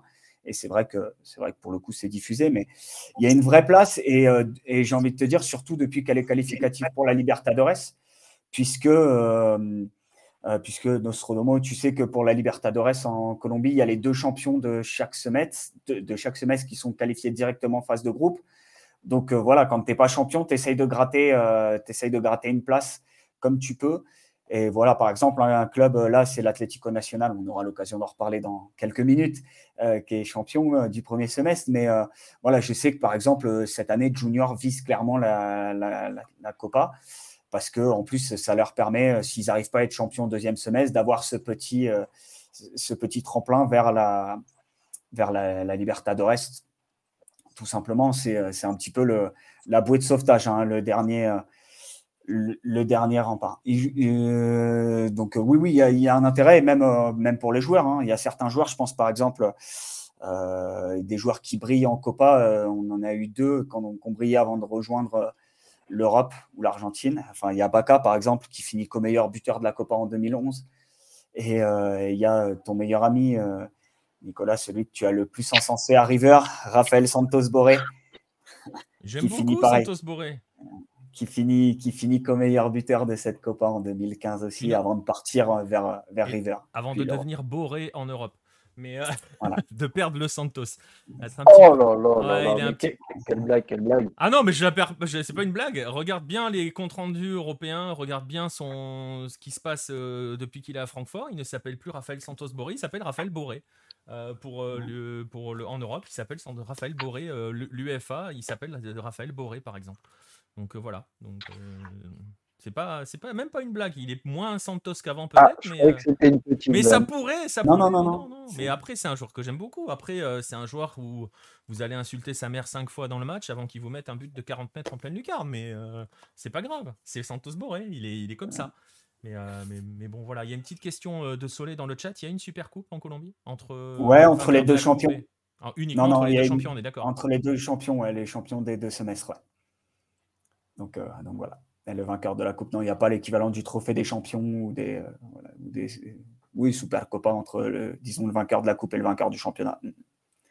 Non, on a deux champions, donc euh, c'est pour ça qu'il n'y a pas de. a pas de et cette année, on. Cette année, ça a donné quoi? Moi, cette année? Ouais, on en est où là? On va être quart, de finale. Là, on va le 13, 13 juillet. Euh, il y a les quarts de finale. Euh, alors, je sais qu'il y a Atlético Nacional Junior, je sais qu'il y a Millonarios et Fortaleza. Euh, j'ai plus les deux autres les quarts en tête. Je sais qu'il y a le DIM qui est, encore là. Il y a Magdalena qui a sorti l'América. qui est encore là. Et donc, voilà, il va y avoir l'écart là, aller, aller-retour courant juillet, parce que c'est aller le 13 et le retour 15 jours plus tard, donc le, le 28. Eh ben, je vais donner la fiche des deux autres matchs. Je viens d'aller chercher, hein, je ne l'avais pas. C'est La Equidad Magdalena et Tolima Independiente Medellín.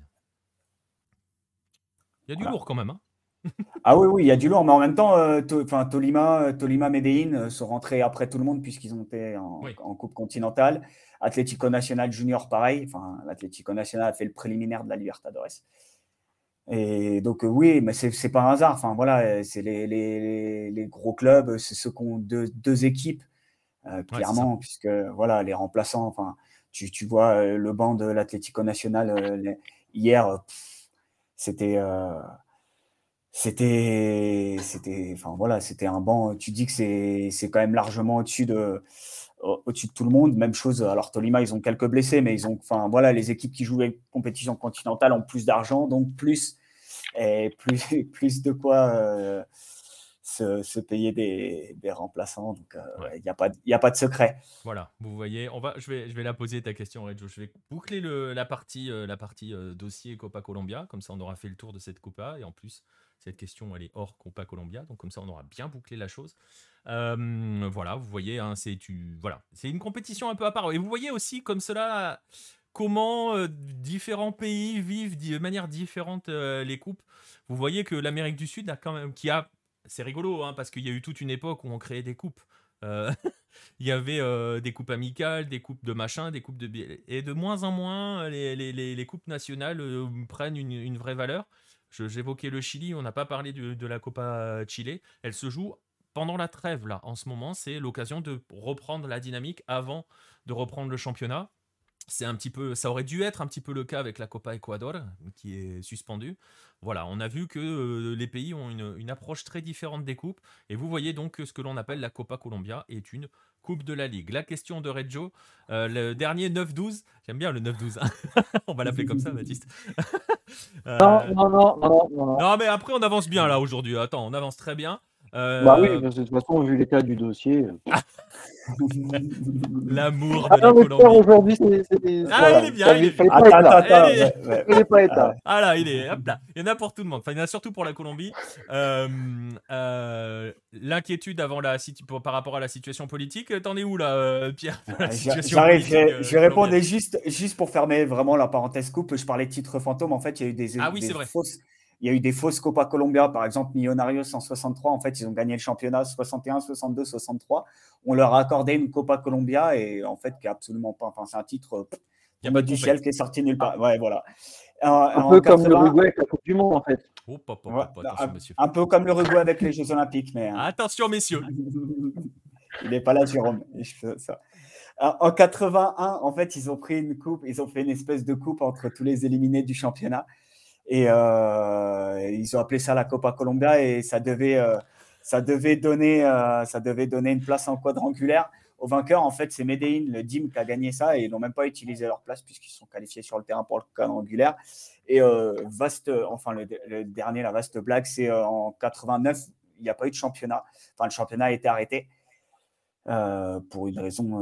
Bah, après l'assassinat d'un arbitre. Voilà, après l'assassinat d'un arbitre. Et ils ont fait un, un, tournoi de bonification et donc, si vous regardez le championnat, euh, vous voyez les nombres de points. Euh, regardez le championnat 90-91, vous vous retrouvez avec des points 25, points 75. Euh, c'était n'importe quoi. Donc, c'est Santa Fe qui a gagné cette coupe et, et ça leur a absolument pas donné de trophée, juste 0,75 points en plus pour le championnat suivant. Mais ils considèrent que c'est une Copa Colombia. Bah ouais, enfin même pas. Je pense que même pas. Ils n'ont pas reçu de trophée ou quoi. Enfin c'est c'était des espèces de classements à la. Euh, j'allais dire un peu n'importe quoi, un peu nawak. Euh, il y a des enfants qui nous regardent. Hein. Voilà. En tout cas, en tout cas euh, c'est entièrement validé PSV Milovic. Ah, absolument pas. Mais, entièrement validé par le rédac chef. Donc c'est totalement validé, bravo. ça, mérite Un, ça mérite un trophée, ça. Et sinon, ouais, la réponse pour Reggio, et puis après, on, passe à la suite. Euh, si, je ne sais pas si tu étais là euh, pour le, le, central euh, gymnasia de milieu de semaine où j'ai dit qu'il y avait de bonnes nouvelles qui se profilaient pour le foot colombien. ce qui s'est passé, c'est que donc il y a eu l'élection présidentielle il, y a, bah, il y a une semaine, huit jours maintenant. c'est le, c'est heureusement, beaucoup, ça a été beaucoup moins serré que ce qui était, ce qui était annoncé selon les sondages. Et c'est le candidat de gauche euh, qui a gagné. Donc, pour la première fois de son histoire, la Colombie euh, bascule à gauche. Et euh, le nouveau président a, l'air, il a envie de bien de faire un nettoyage complet au niveau, au niveau Fédé, donc Fédé dit Mayor. Et ça, ça va. Je pense que ça va être un petit peu, ça va être un petit peu plus, plus sain. En tout cas, on l'espère dans les, euh, dans les, dans les prochaines semaines. Et euh, voilà, petite indiscrétion. Euh, ah, enfin, c'est rien d'officiel encore, mais a priori, pour le ministère des Sports, il se pourrait que le président nomme celui qui est actuellement président de Acol Foot Pro, le syndicat des joueurs.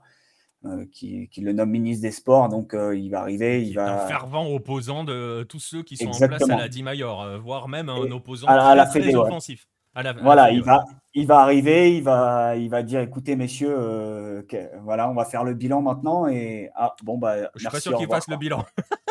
non non, je pense, qu'il va arriver, il va dire bon, merci, au revoir quoi. Voilà, c'est ça. Bon, bah, en tout cas, on suivra ça, on suivra ça dans les, dans les semaines à venir. On verra, on verra euh, comment ça évolue. Peut-être de manière positive. En même temps, il y a un tel chantier. Voilà. On va fermer ce dossier euh, Copa Colombia. On reviendra en Colombie tout à l'heure. Entre temps, on va passer à la suite. On va passer aux joueurs de la semaine et on va aller un peu plus au sud.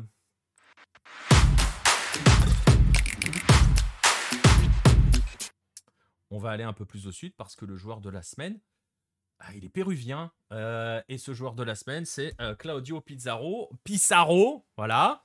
Ça y est, ça commence très fort. Désolé, Romain. Pizarro, attention. Ah là là là là là là. Carton jaune. D'entrée, tu vois, voilà. Euh, après, voilà, on dira pas. Non, je dirais rien sur Pizarro. Voilà, je dirais rien sur ce joueur-là. Il n'est pas dopé, on a le droit d'y aller.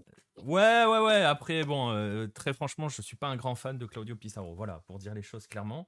Euh, Arrête, il a joué au Bayern Munich. Je... Bah, peut-être pour ça. Et donc. Euh, bah oui. pour une fois, un Péruvien est validé par Baptiste. Euh. Ouais, ouais, c'est incroyable. Mais bon. Ah, non, j'aime bien les Péruviens qui ne dopent pas. pas la même chose. Et justement, bah justement, alors, on va parler de Claudio Pissarro. Je vais faire juste une petite parenthèse un petit peu entre temps, avant que l'on parle de lui. Si vous voulez, parce qu'on va pas parler de, la partie européenne de Claudio Pissarro, il y a un très bon papier de Nico Wagner euh, sur Lucarne Posé. Vous avez le, titre ici, je le rajouterai dans la, dans la, dans, comment dirais-je, dans la description pour les, les replays. Il y aura, euh, il y a un très bon papier sur justement la carrière européenne, euh, essentiellement allemande de Claudio Pissarro. Hein. vous voyez un peu de Werder, un peu de, un peu de Bayern sur ce maillot. Bref, nous on va regarder sur l'angle péruvien.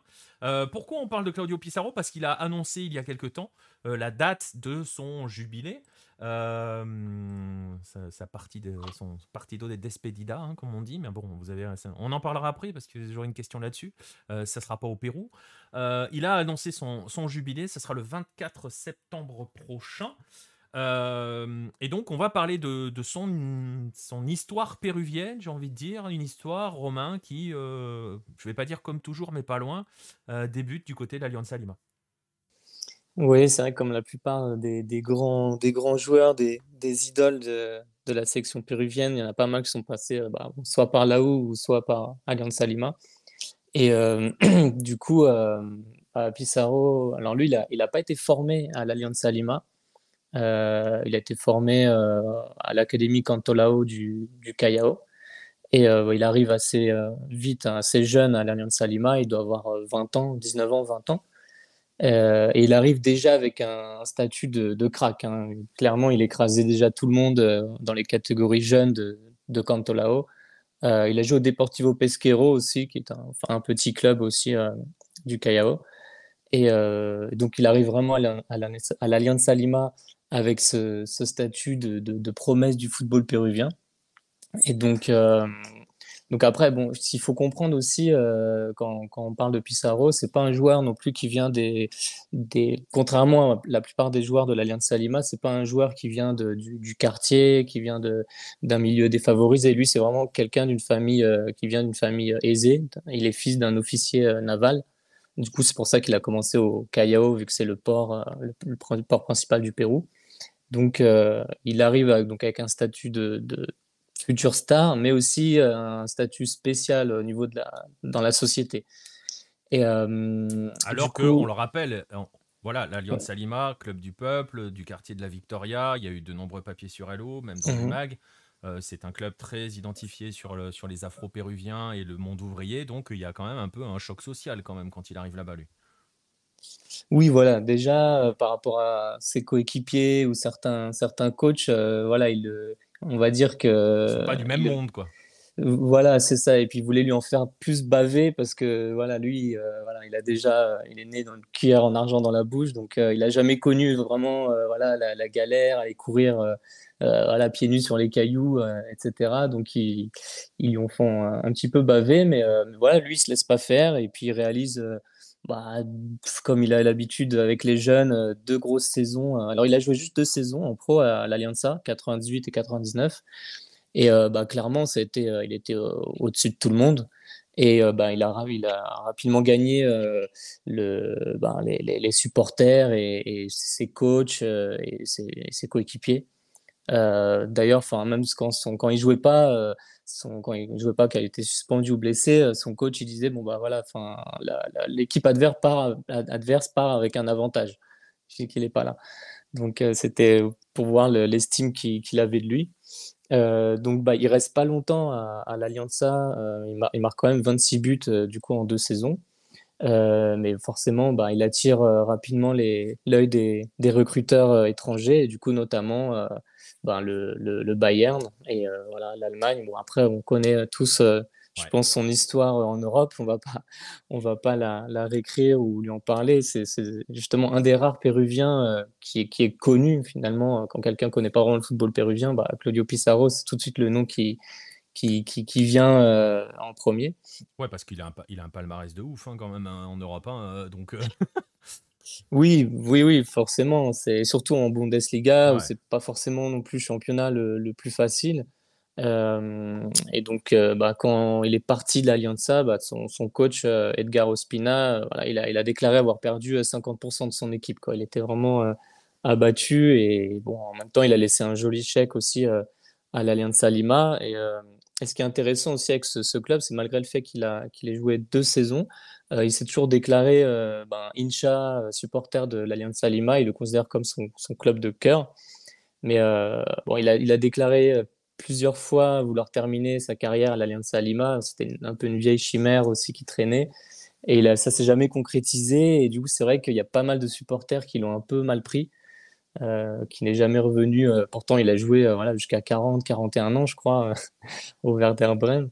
Mais ouais, il a préféré rester vivre paisiblement en Europe, ce que, je, ce que je peux comprendre aussi. il n'est il est, pas, il est pas le seul hein, à à agiter euh, ce vieux serpent de mer, de dire je reviendrai au club. Euh, je vois des noms passer dans le chat, hein, Paolo, forcément, on va évoquer les autres, on va évoquer Farfan.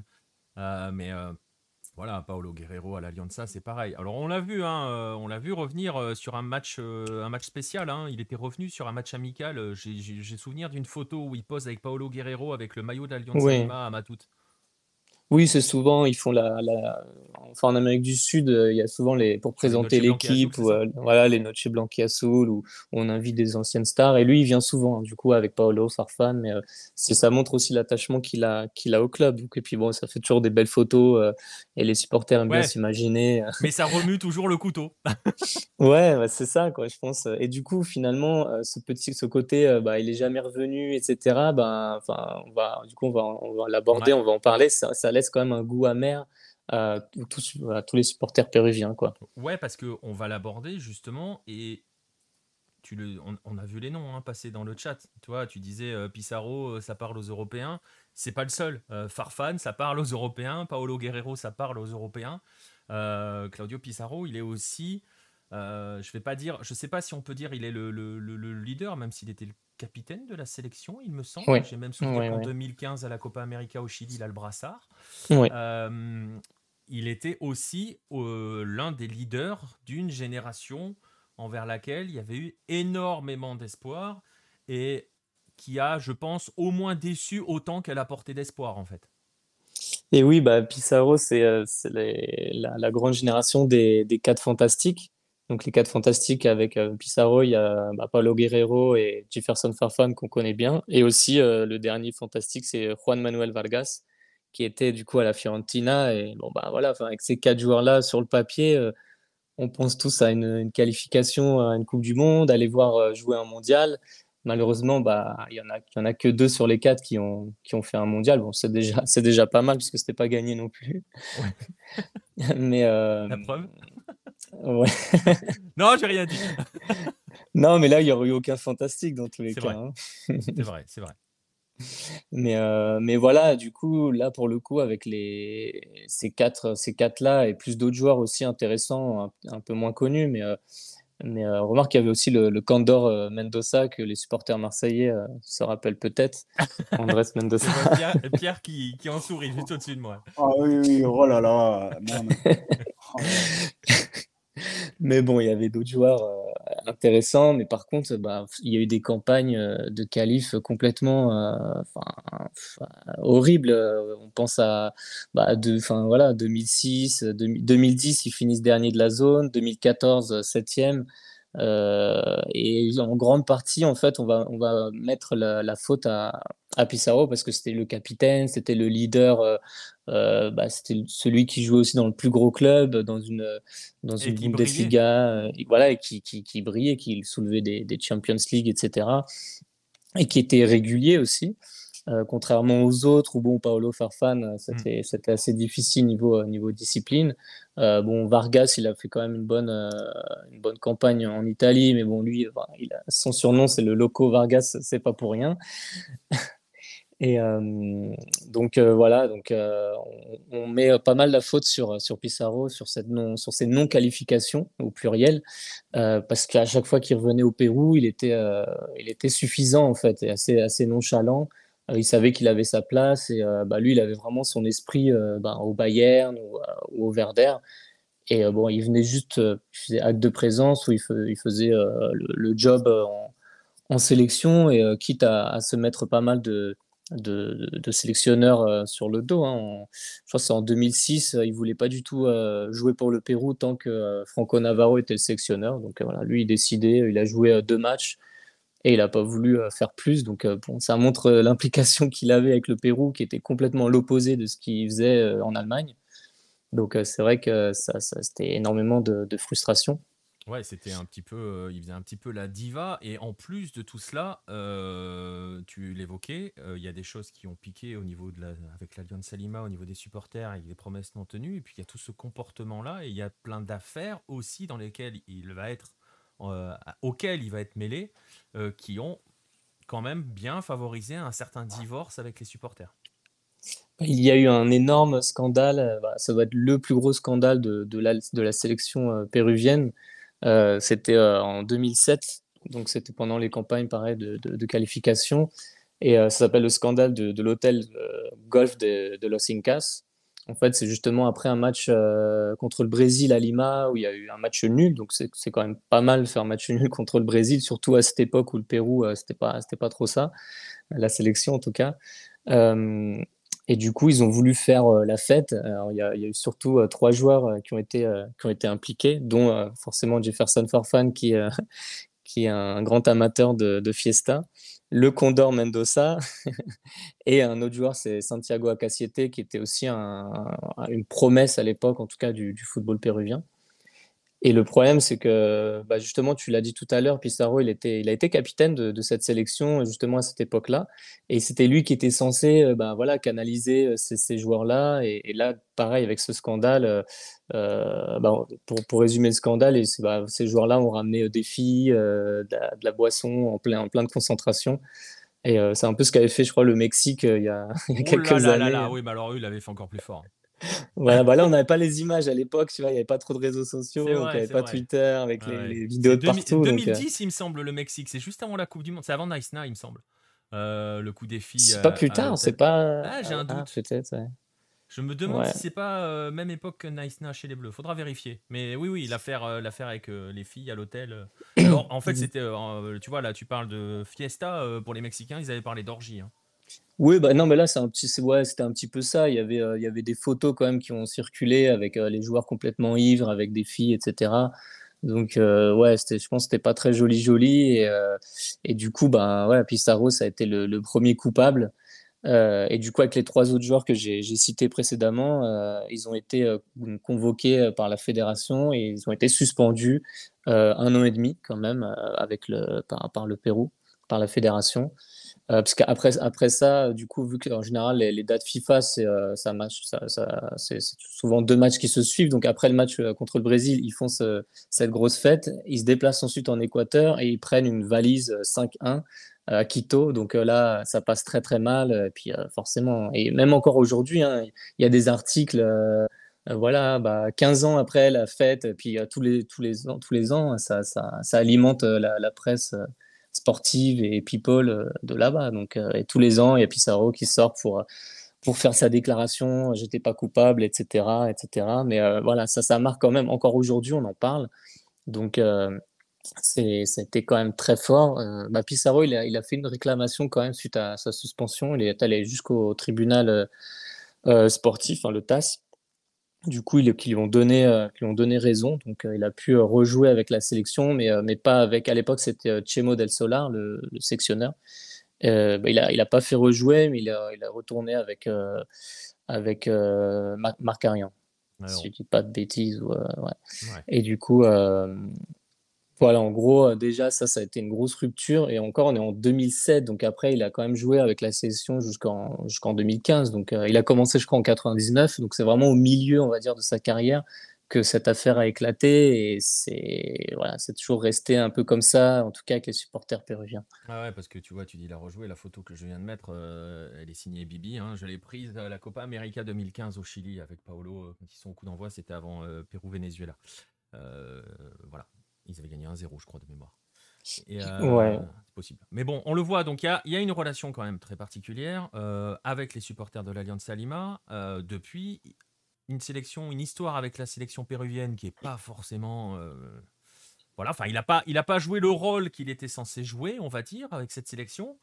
il y a une sorte de divorce avec toutes ces affaires qui font que bah, le Pérou, chaque année, continue de creuser un petit peu son, son long chemin de croix quand il, euh, décide d'aller vers une, Coupe du Monde et euh, auquel il ne va pas. Et pourtant, euh, quand le Pérou se qualifie pour la Coupe du Monde 2018, par exemple, le nom de Pissarro revient. Est-ce qu'il doit jouer la Coupe du Monde? Il, a toujours quand même cette, envie de le voir mener la sélection. C'est c'est pas un véritable divorce en fait avec le peuple. Bah forcément, quand on a quand même un des meilleurs joueurs euh, de, de, Bundesliga, euh, enfin avec son, son historique euh, en Europe, enfin, on se dit bon là quand même, on va jouer un mondial. Il faut quand même Pissarro, il a voilà, il a quand même quelque chose à apporter malgré tout. C'est un grand professionnel. Il a démontré, enfin là, on peut voir ses, ses stats sur, sur Wikipédia, toutes ces distinctions individuelles qu'il a eues. Il y a une liste énorme. Donc il y a une grosse partie de la population qui dit bah non là on va un mondial euh, il faut il faut Pissarro quoi. Il a, il a quand même encore son noyau dur de, de fans. Et, euh, a raison hein, parce que c'est vrai que c'est quand même lui qui a, qui a, qui a mis le, le, Pérou sur une carte. En tout cas en Allemagne en Europe euh, voilà c'est le joueur péruvien qui a le, plus gros palmarès européen. Donc vient la question mais après malheureusement en 2018 lui il avait 38 ou 39 ans déjà, je crois. Donc bon, il y a aussi l'âge qui a fait son effet. Je crois qu'à cette époque, il jouait à Cologne. Donc il était, bon, même euh, au niveau de sa, carrière, il était quand même dans le déclin. Euh, et puis bon, on avait quand même euh, Farfan et Paolo qui étaient, qui étaient encore en forme, même si Paolo, il, est, il était encore dans ses histoires de. Ouais, c'est ça. parce que tu vois, par exemple, quand Gareca fait le ménage, c'est Pissarro qui dégage. Oui, ça c'est vrai que ça s'est produit aussi au début de, bah, justement de, ces, euh, bah, de l'ère Gareca. Donc quand, il arrive en 2015, même s'il amène euh, à la Copa América, euh, juste après, euh, viennent les, les, matchs de qualif et euh, bah, Pissarro, comme d'habitude, nonchalant. Et je crois qu'il il, se fait même, enfin, il, demande à sortir. Je crois que le, Pérou perd 2-0 contre Venezuela. Et il demande, il demande de sortir. Et on voit, c'est une image encore qui fait le tour du Pérou et on voit Paolo qui, qui le regarde. Il dit mais voilà, c'est toujours le, toujours la même histoire avec lui. on voit vraiment les sous-titres. Ils sont amusés à lire sur les lèvres, etc. on voit Paolo qui qui en a marre aussi de Pissarro, il reste toujours les mêmes, les mêmes histoires avec lui, etc. Il sert à rien. Et depuis cet épisode, il a plus remis euh, le maillot. Quoi. Voilà, Donc, il, y a eu euh, un choix qui a été fait par Gareca. Si on doit, si on doit les opposer, parce que je suis pas sûr qu'il faille les opposer, mais bon, euh, allons-y. S'il faut opposer un petit peu Paolo et les cas Paolo Guerrero et, et Claudio Pissarro, Gareca a clairement choisi son camp. Ah oui, oui, c'est vrai qu'il a choisi. et au final, le Pérou est allé à la Coupe du Monde. Oui, voilà, voilà, de toute façon, c'est vrai que c'est pas sûr que Pissarro, bah, il aurait, pris la place de, il aurait pris la place de quelqu'un euh, qui en voulait plus. À l'époque, il y avait Rui Diaz et Flores qui étaient en pleine, euh, bah, en pleine émergence, etc. Donc eux, ils ont, ils ont été très, très importants pour la sélection parce qu'ils en voulaient, c'était des jeunes qui en voulaient. Et, du coup, bon, bah, il, a écarté, il a écarté Pissarro parce que Gareca, il a été clair rapidement en disant bah, pour, il faut mériter la place en sélection. Tout le monde est au même niveau, qu'on soit Pissarro ou, ou Edison Flores, on est au même niveau. Il faut avoir envie de jouer en sélection, il faut avoir une hygiène irréprochable, etc. etc. Donc, et, justement, Toujours se méfier d'une euh, d'une gloire, euh, même si c'est ancienne, même qui n'a pas réussi, mais qui réussit fort en Europe, qui est étendard et qui revient en sélection parce qu'il y a un grand événement.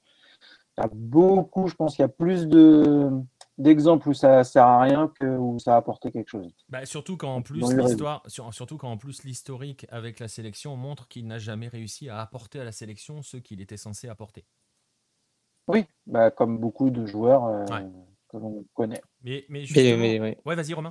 Non, mais c'est ça aussi la, la question qui se pose tout le temps malgré tout. On a, on a une star et euh, tout, enfin voilà, ça va, ça va remplir les, les, les journaux en disant bah, est-ce qu'il faut l'amener ou pas?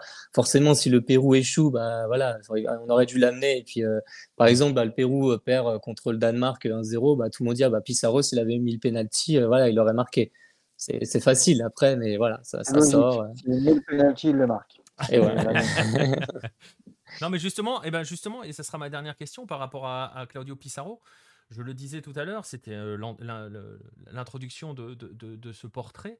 Euh, il va jouer son jubilé.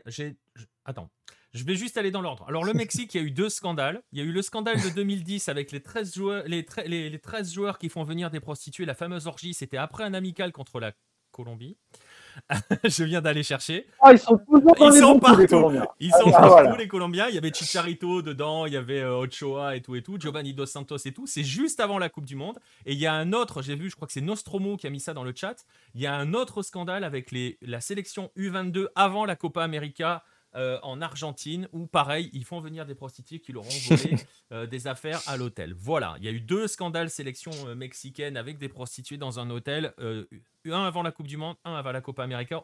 C'est super, on avait tous raison, on est vraiment magnifique. Bref, dernière question, Pierre, pour boucler un petit peu, justement, c'est une question par rapport à, je le disais tout à l'heure, son jubilé. C'est Romain, c'est j'ai dit Pierre, c'est Romain.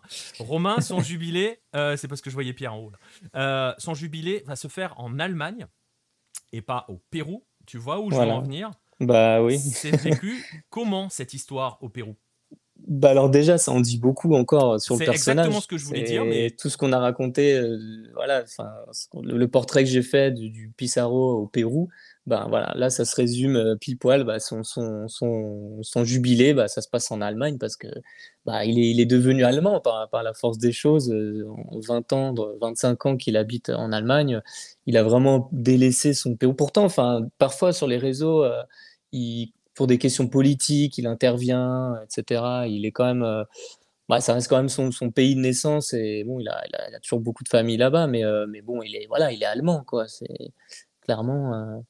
Mais au Pérou, je crois que, alors je, ne sais pas, c'était dans les tuyaux à un moment donné avec la fédération, mais euh, c'est compliqué parce qu'il a beaucoup d'ennemis. Euh, il, a, il, a, beaucoup d'ennemis encore à, droite à gauche. Donc, euh, mais je pense que son, par contre, pour son jubilé en Allemagne, il y aura des joueurs péruviens. Il y aura des joueurs péruviens. Donc, ce sera le Bayern, une équipe. Je crois qu'il fera une mi-temps avec le maillot du Bayern, une mi-temps avec le, le Werder.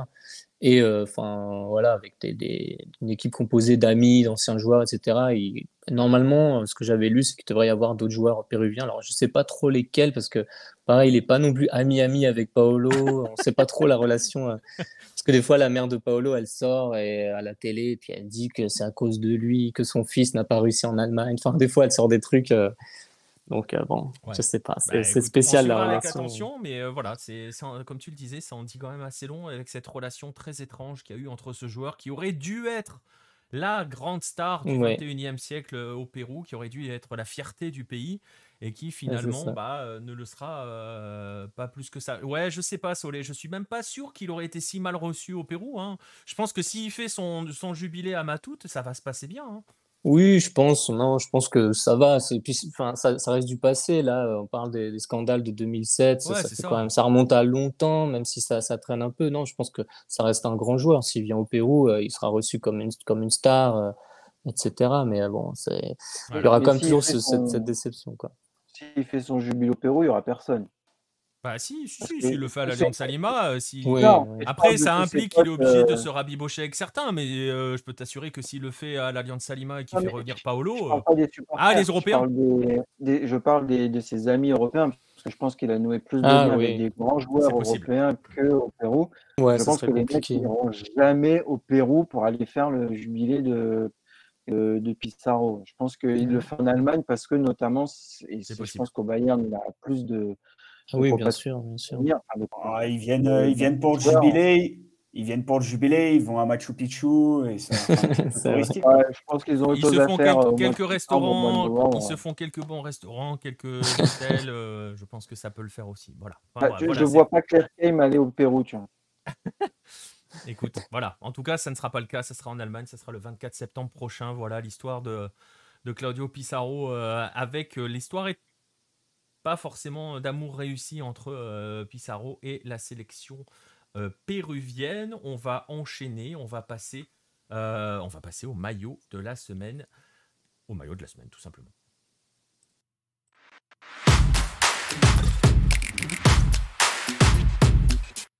Et ça va faire plaisir à, ça va faire plaisir à, à Baptiste. On va retourner en Colombie. Oh là là. Ah, Et super. en plus, pour un maillot qui est magnifique. Il est magnifique, c'est lui. Voilà, regarde, on est deux à la voir. Voilà. Oh là là, mais quel enfer. Regarde, il est là. Alors, Alors, il y en a un qui a souffert, qui a été plus porté que l'autre, je pense. J'ai l'impression que Pierre le porte pas souvent. On se demandera de quel club Pierre est supporter. Voilà, on va parler de ce maillot. Euh, D'ailleurs, c'est Pierre hein, qui me l'a envoyé, ce maillot. Merci, Pierre. Euh, on va parler, Jean, je le disais, de ce maillot. C'est le maillot euh, de l'Atlético Nacional et c'est un maillot particulier euh, puisque c'est le maillot. le maillot des 70 ans, le 70. voilà dans toute sa splendeur pour bien faire plaisir à Baptiste. C'est le maillot des 70 ans. Ça va être l'occasion pour nous d'évoquer un petit peu l'histoire du club. Alors, on va pas vous la faire en- de long en large et en travers parce qu'on est déjà à 1h47, donc on va y aller vite. Mais, mais, euh, Ah mais, euh, mais, euh, c'est une histoire pour l'Atlético Nacional.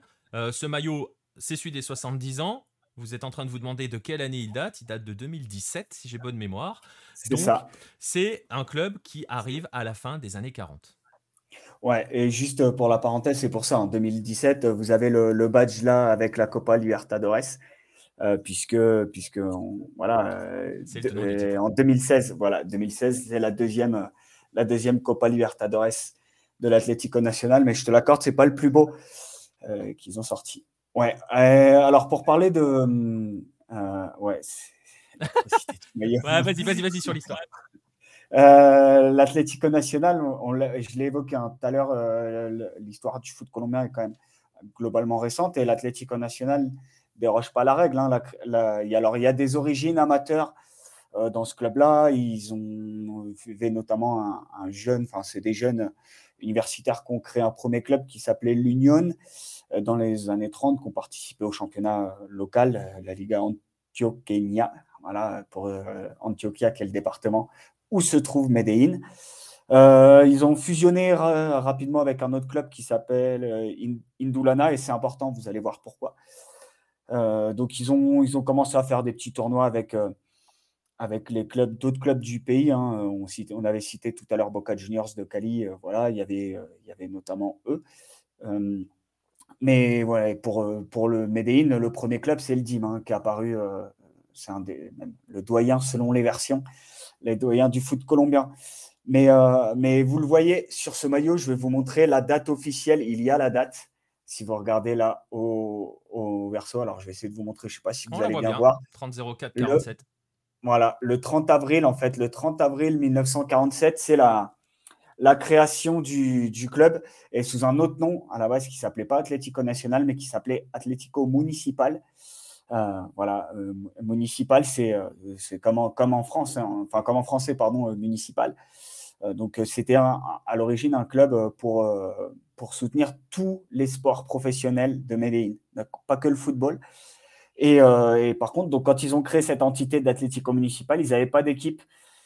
Donc, ils ont été occupés, ils ont été obligés et ils, se sont occupés de trouver des joueurs avec le, vous vous rappelez de l'Union Indulana dont je parlais il y a quelques instants, bah voilà, c'est là où ils sont allés chercher les joueurs. Voilà, ça rappellerait pour les supporters français, ça rappellerait un certain club. voilà, je ne vous dis pas lequel, mais assez récent aussi, qui n'avait pas de joueurs et qui était obligé d'aller chercher en deuxième division. Mais euh, d'ailleurs, il s'appelait municipal au début parce qu'il jouait qu'avec des clubs, euh, des, joueurs locaux euh, du département.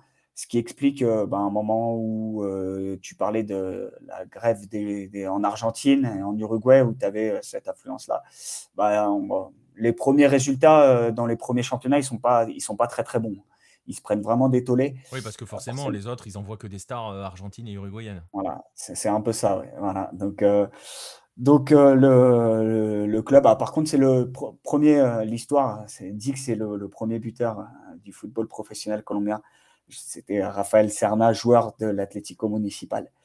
Voilà. Et, d'ailleurs, le vert et blanc que vous voyez ne sont pas les couleurs d'origine. Hein. À l'époque, ils avaient un, maillot blanc et ils avaient même un maillot, maillot très sedan, rouge et vert.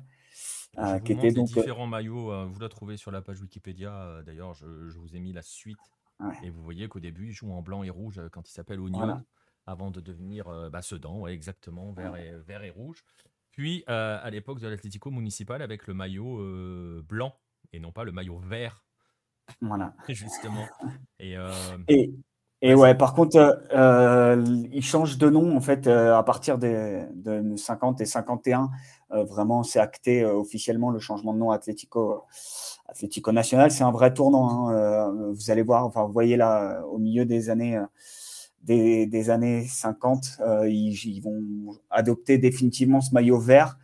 pas encore de, rayures. Les rayures apparaissent dans les années 70.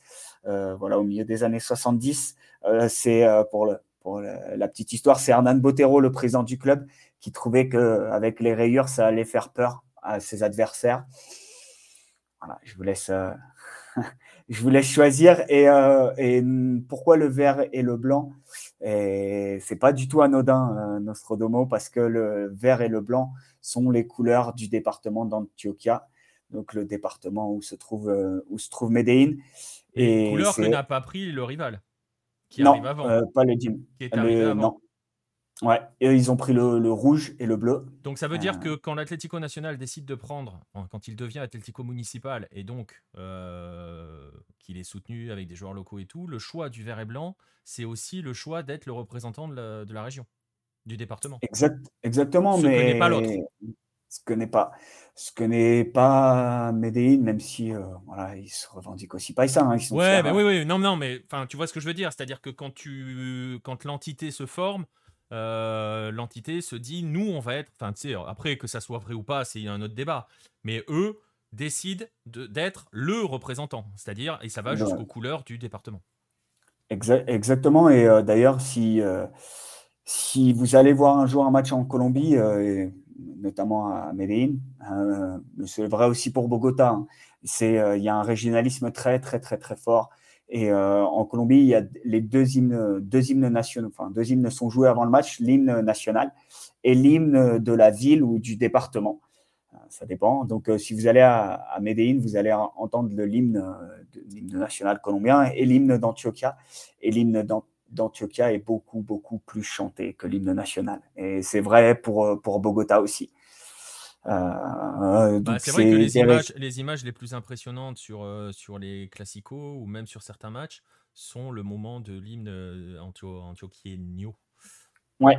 Regardez par exemple, c'était contre, contre Gremio pour la Libertadores en 80. On a écrit, enfin, il y a Mario Jardel, voilà, il y a eu un article dans un des mags, je ne sais plus lequel. Voilà.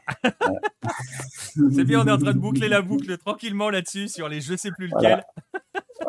Et sur, euh, ça doit être dans l'année. Prenez le mag de l'année rétro 95 et regardez les images. Vous voyez l'hymne, l'hymne d'Antokia chanté à tue-tête dans le stade et c'est vraiment, c'est vraiment cet hymne-là qui est le plus, le plus fort et le plus, euh, et le plus, et le plus chanté. Et c'est vrai. Donc c'est vrai à Medellín et c'est vrai à Bogota. Euh, et, pour reprendre, en fait, les rayures ont disparu un temps. Hein. Vous voyez, euh, par exemple, si vous regardez les images, alors en, 89, quand ils gagnent la Libertadores contre, contre Olympia, ils avaient, alors ils avaient un maillot avec rayures, mais, mais ce n'est pas celui avec lequel ils gagnent la Libertadores. Il est tout vert. il, est proche, il, est proche, de de 54 concrètement. exactement. Et ils ont repris. 54. Ouais. Voilà. Ils ont repris, ils ont repris ce maillot vert. Euh, totalement vert. Et, donc, ils ont joué avec en euh, fin des années 80 jusqu'au milieu des années 90, 80, 95, je crois, c'est le retour définitif des rayures. Et d'ailleurs, vous les voyez hein, encore aujourd'hui. Euh, voilà, là, en, théorie, il y a, y a deux rayures. voilà, il y a une grosse bande verte et une grosse bande blanche.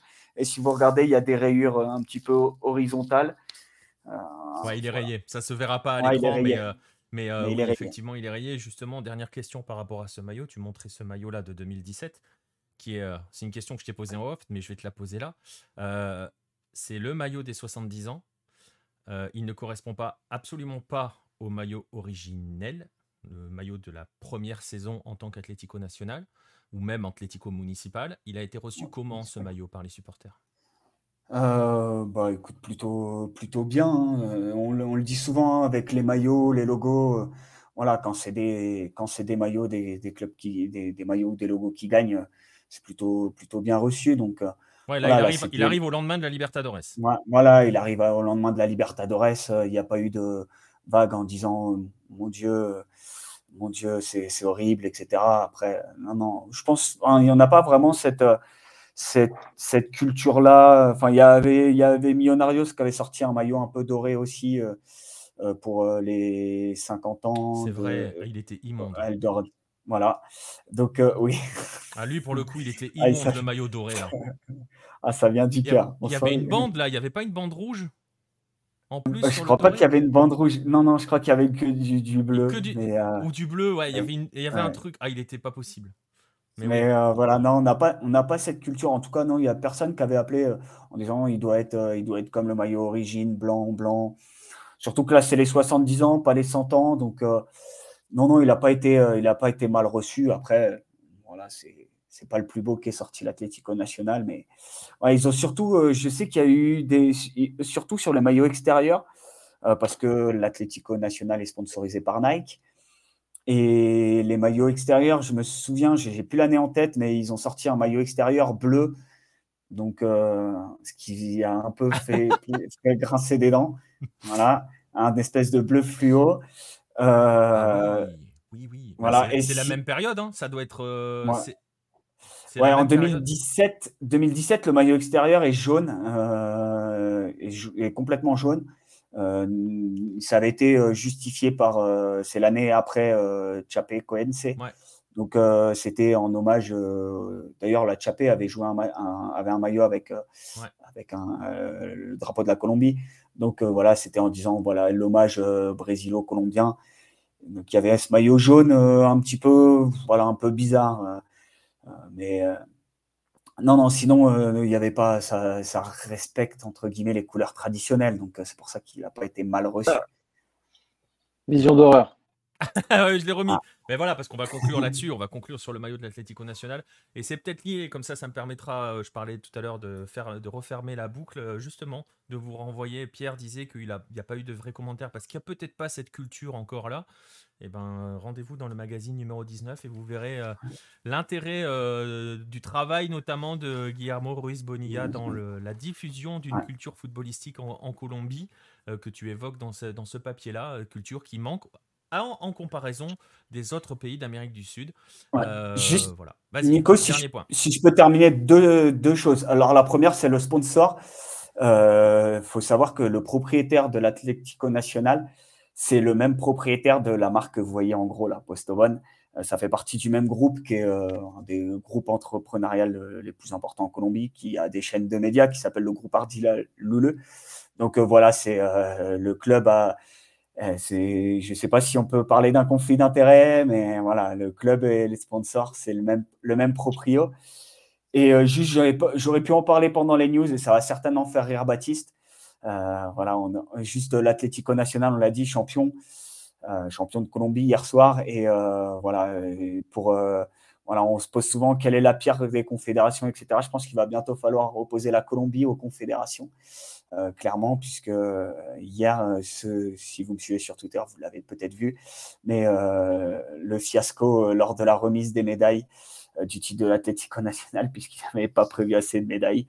Et donc, donc notamment, Harlan Barrera, auteur du but du titre, qui arrive et qui se retrouve sans médaille et qui dit euh, avec le micro ouvert euh, voilà, je mets le but du titre et je me retrouve comme un con sans médaille. Il casse les 1-1-1 et, et voilà, c'est assez, assez marrant. Euh, donc voilà, la nouvelle Dima Yorada, la dernière du semestre, qui ne prévoit pas assez de médailles pour tout le monde. Voilà, on arrive pratiquement au bout de cette émission. On va juste conclure brièvement avec les rendez-vous de la semaine.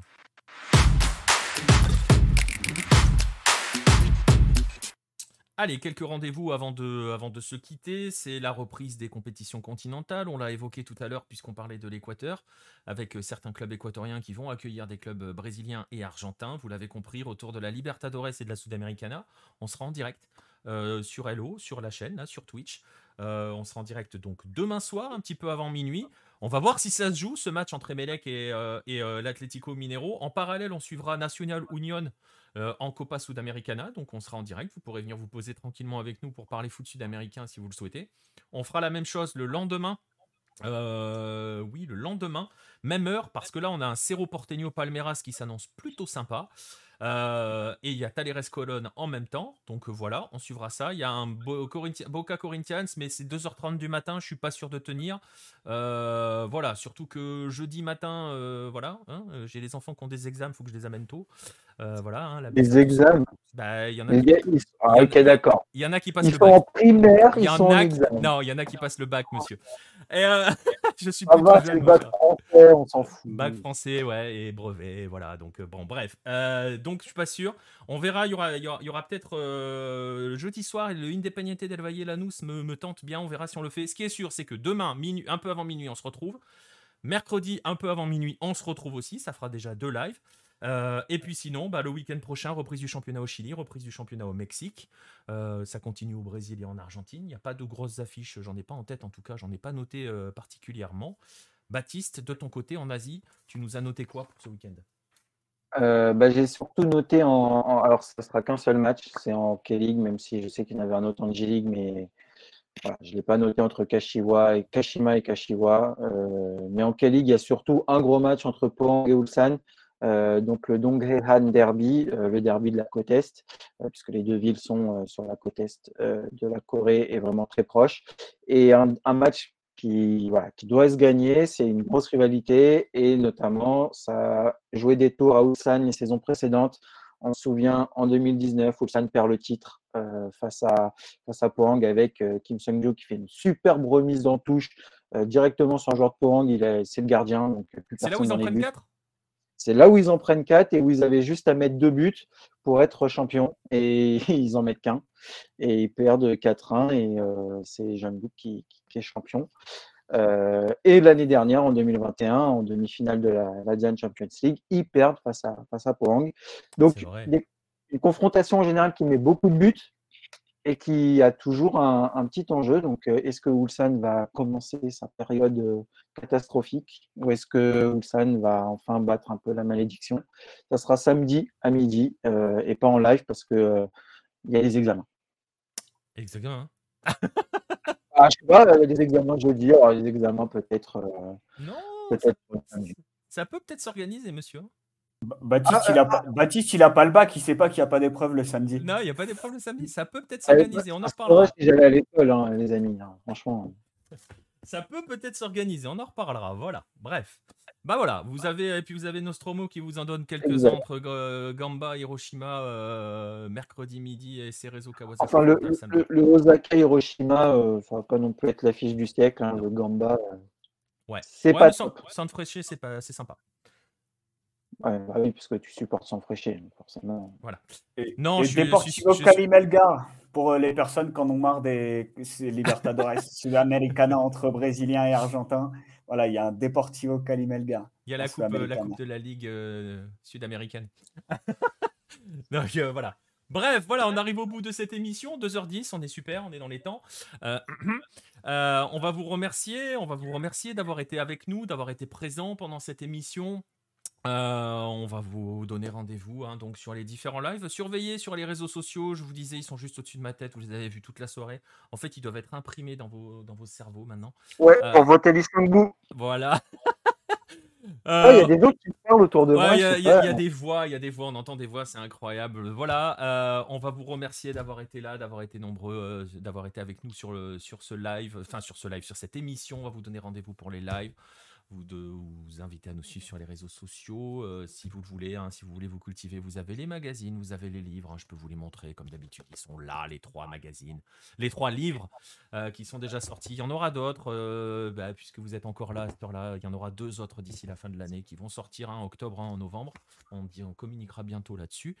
Et puis voilà, les magazines. Et on va. Profitez des magazines, c'est bientôt fini. Pardon? Profitez-en, les magazines, c'est bientôt fini. Alors, il faut acheter. Exactement, profitez-en si vous voulez des magazines. Il vous reste. Il, ouais, il en reste, il en reste. C'est collector maintenant. Ah, ça va bientôt devenir collector et puis euh, et puis là on peut encore, je peux encore euh, en recommander quand j'en ai plus assez. Donc euh, voilà, j'ai des stocks. Il y en a plus beaucoup, mais il y en a. Il y en a plus beaucoup. Hein, je vous le dis franchement. voilà, les stocks sont, sont, très très faibles, mais il en reste. Je ferai bientôt le, bilan de, de, ce qui reste. Et puis euh, voilà, merci à tous d'avoir été avec nous. On vous donne rendez-vous euh, demain pour un live de Libertadores, demain et mercredi. Sinon, et peut-être samedi pour de la, de la K-League. Et sinon, on se retrouve lundi prochain. Même endroit, même heure, presque même durée. On verra. En tout cas, passez une bonne semaine de foot. Et à lundi prochain.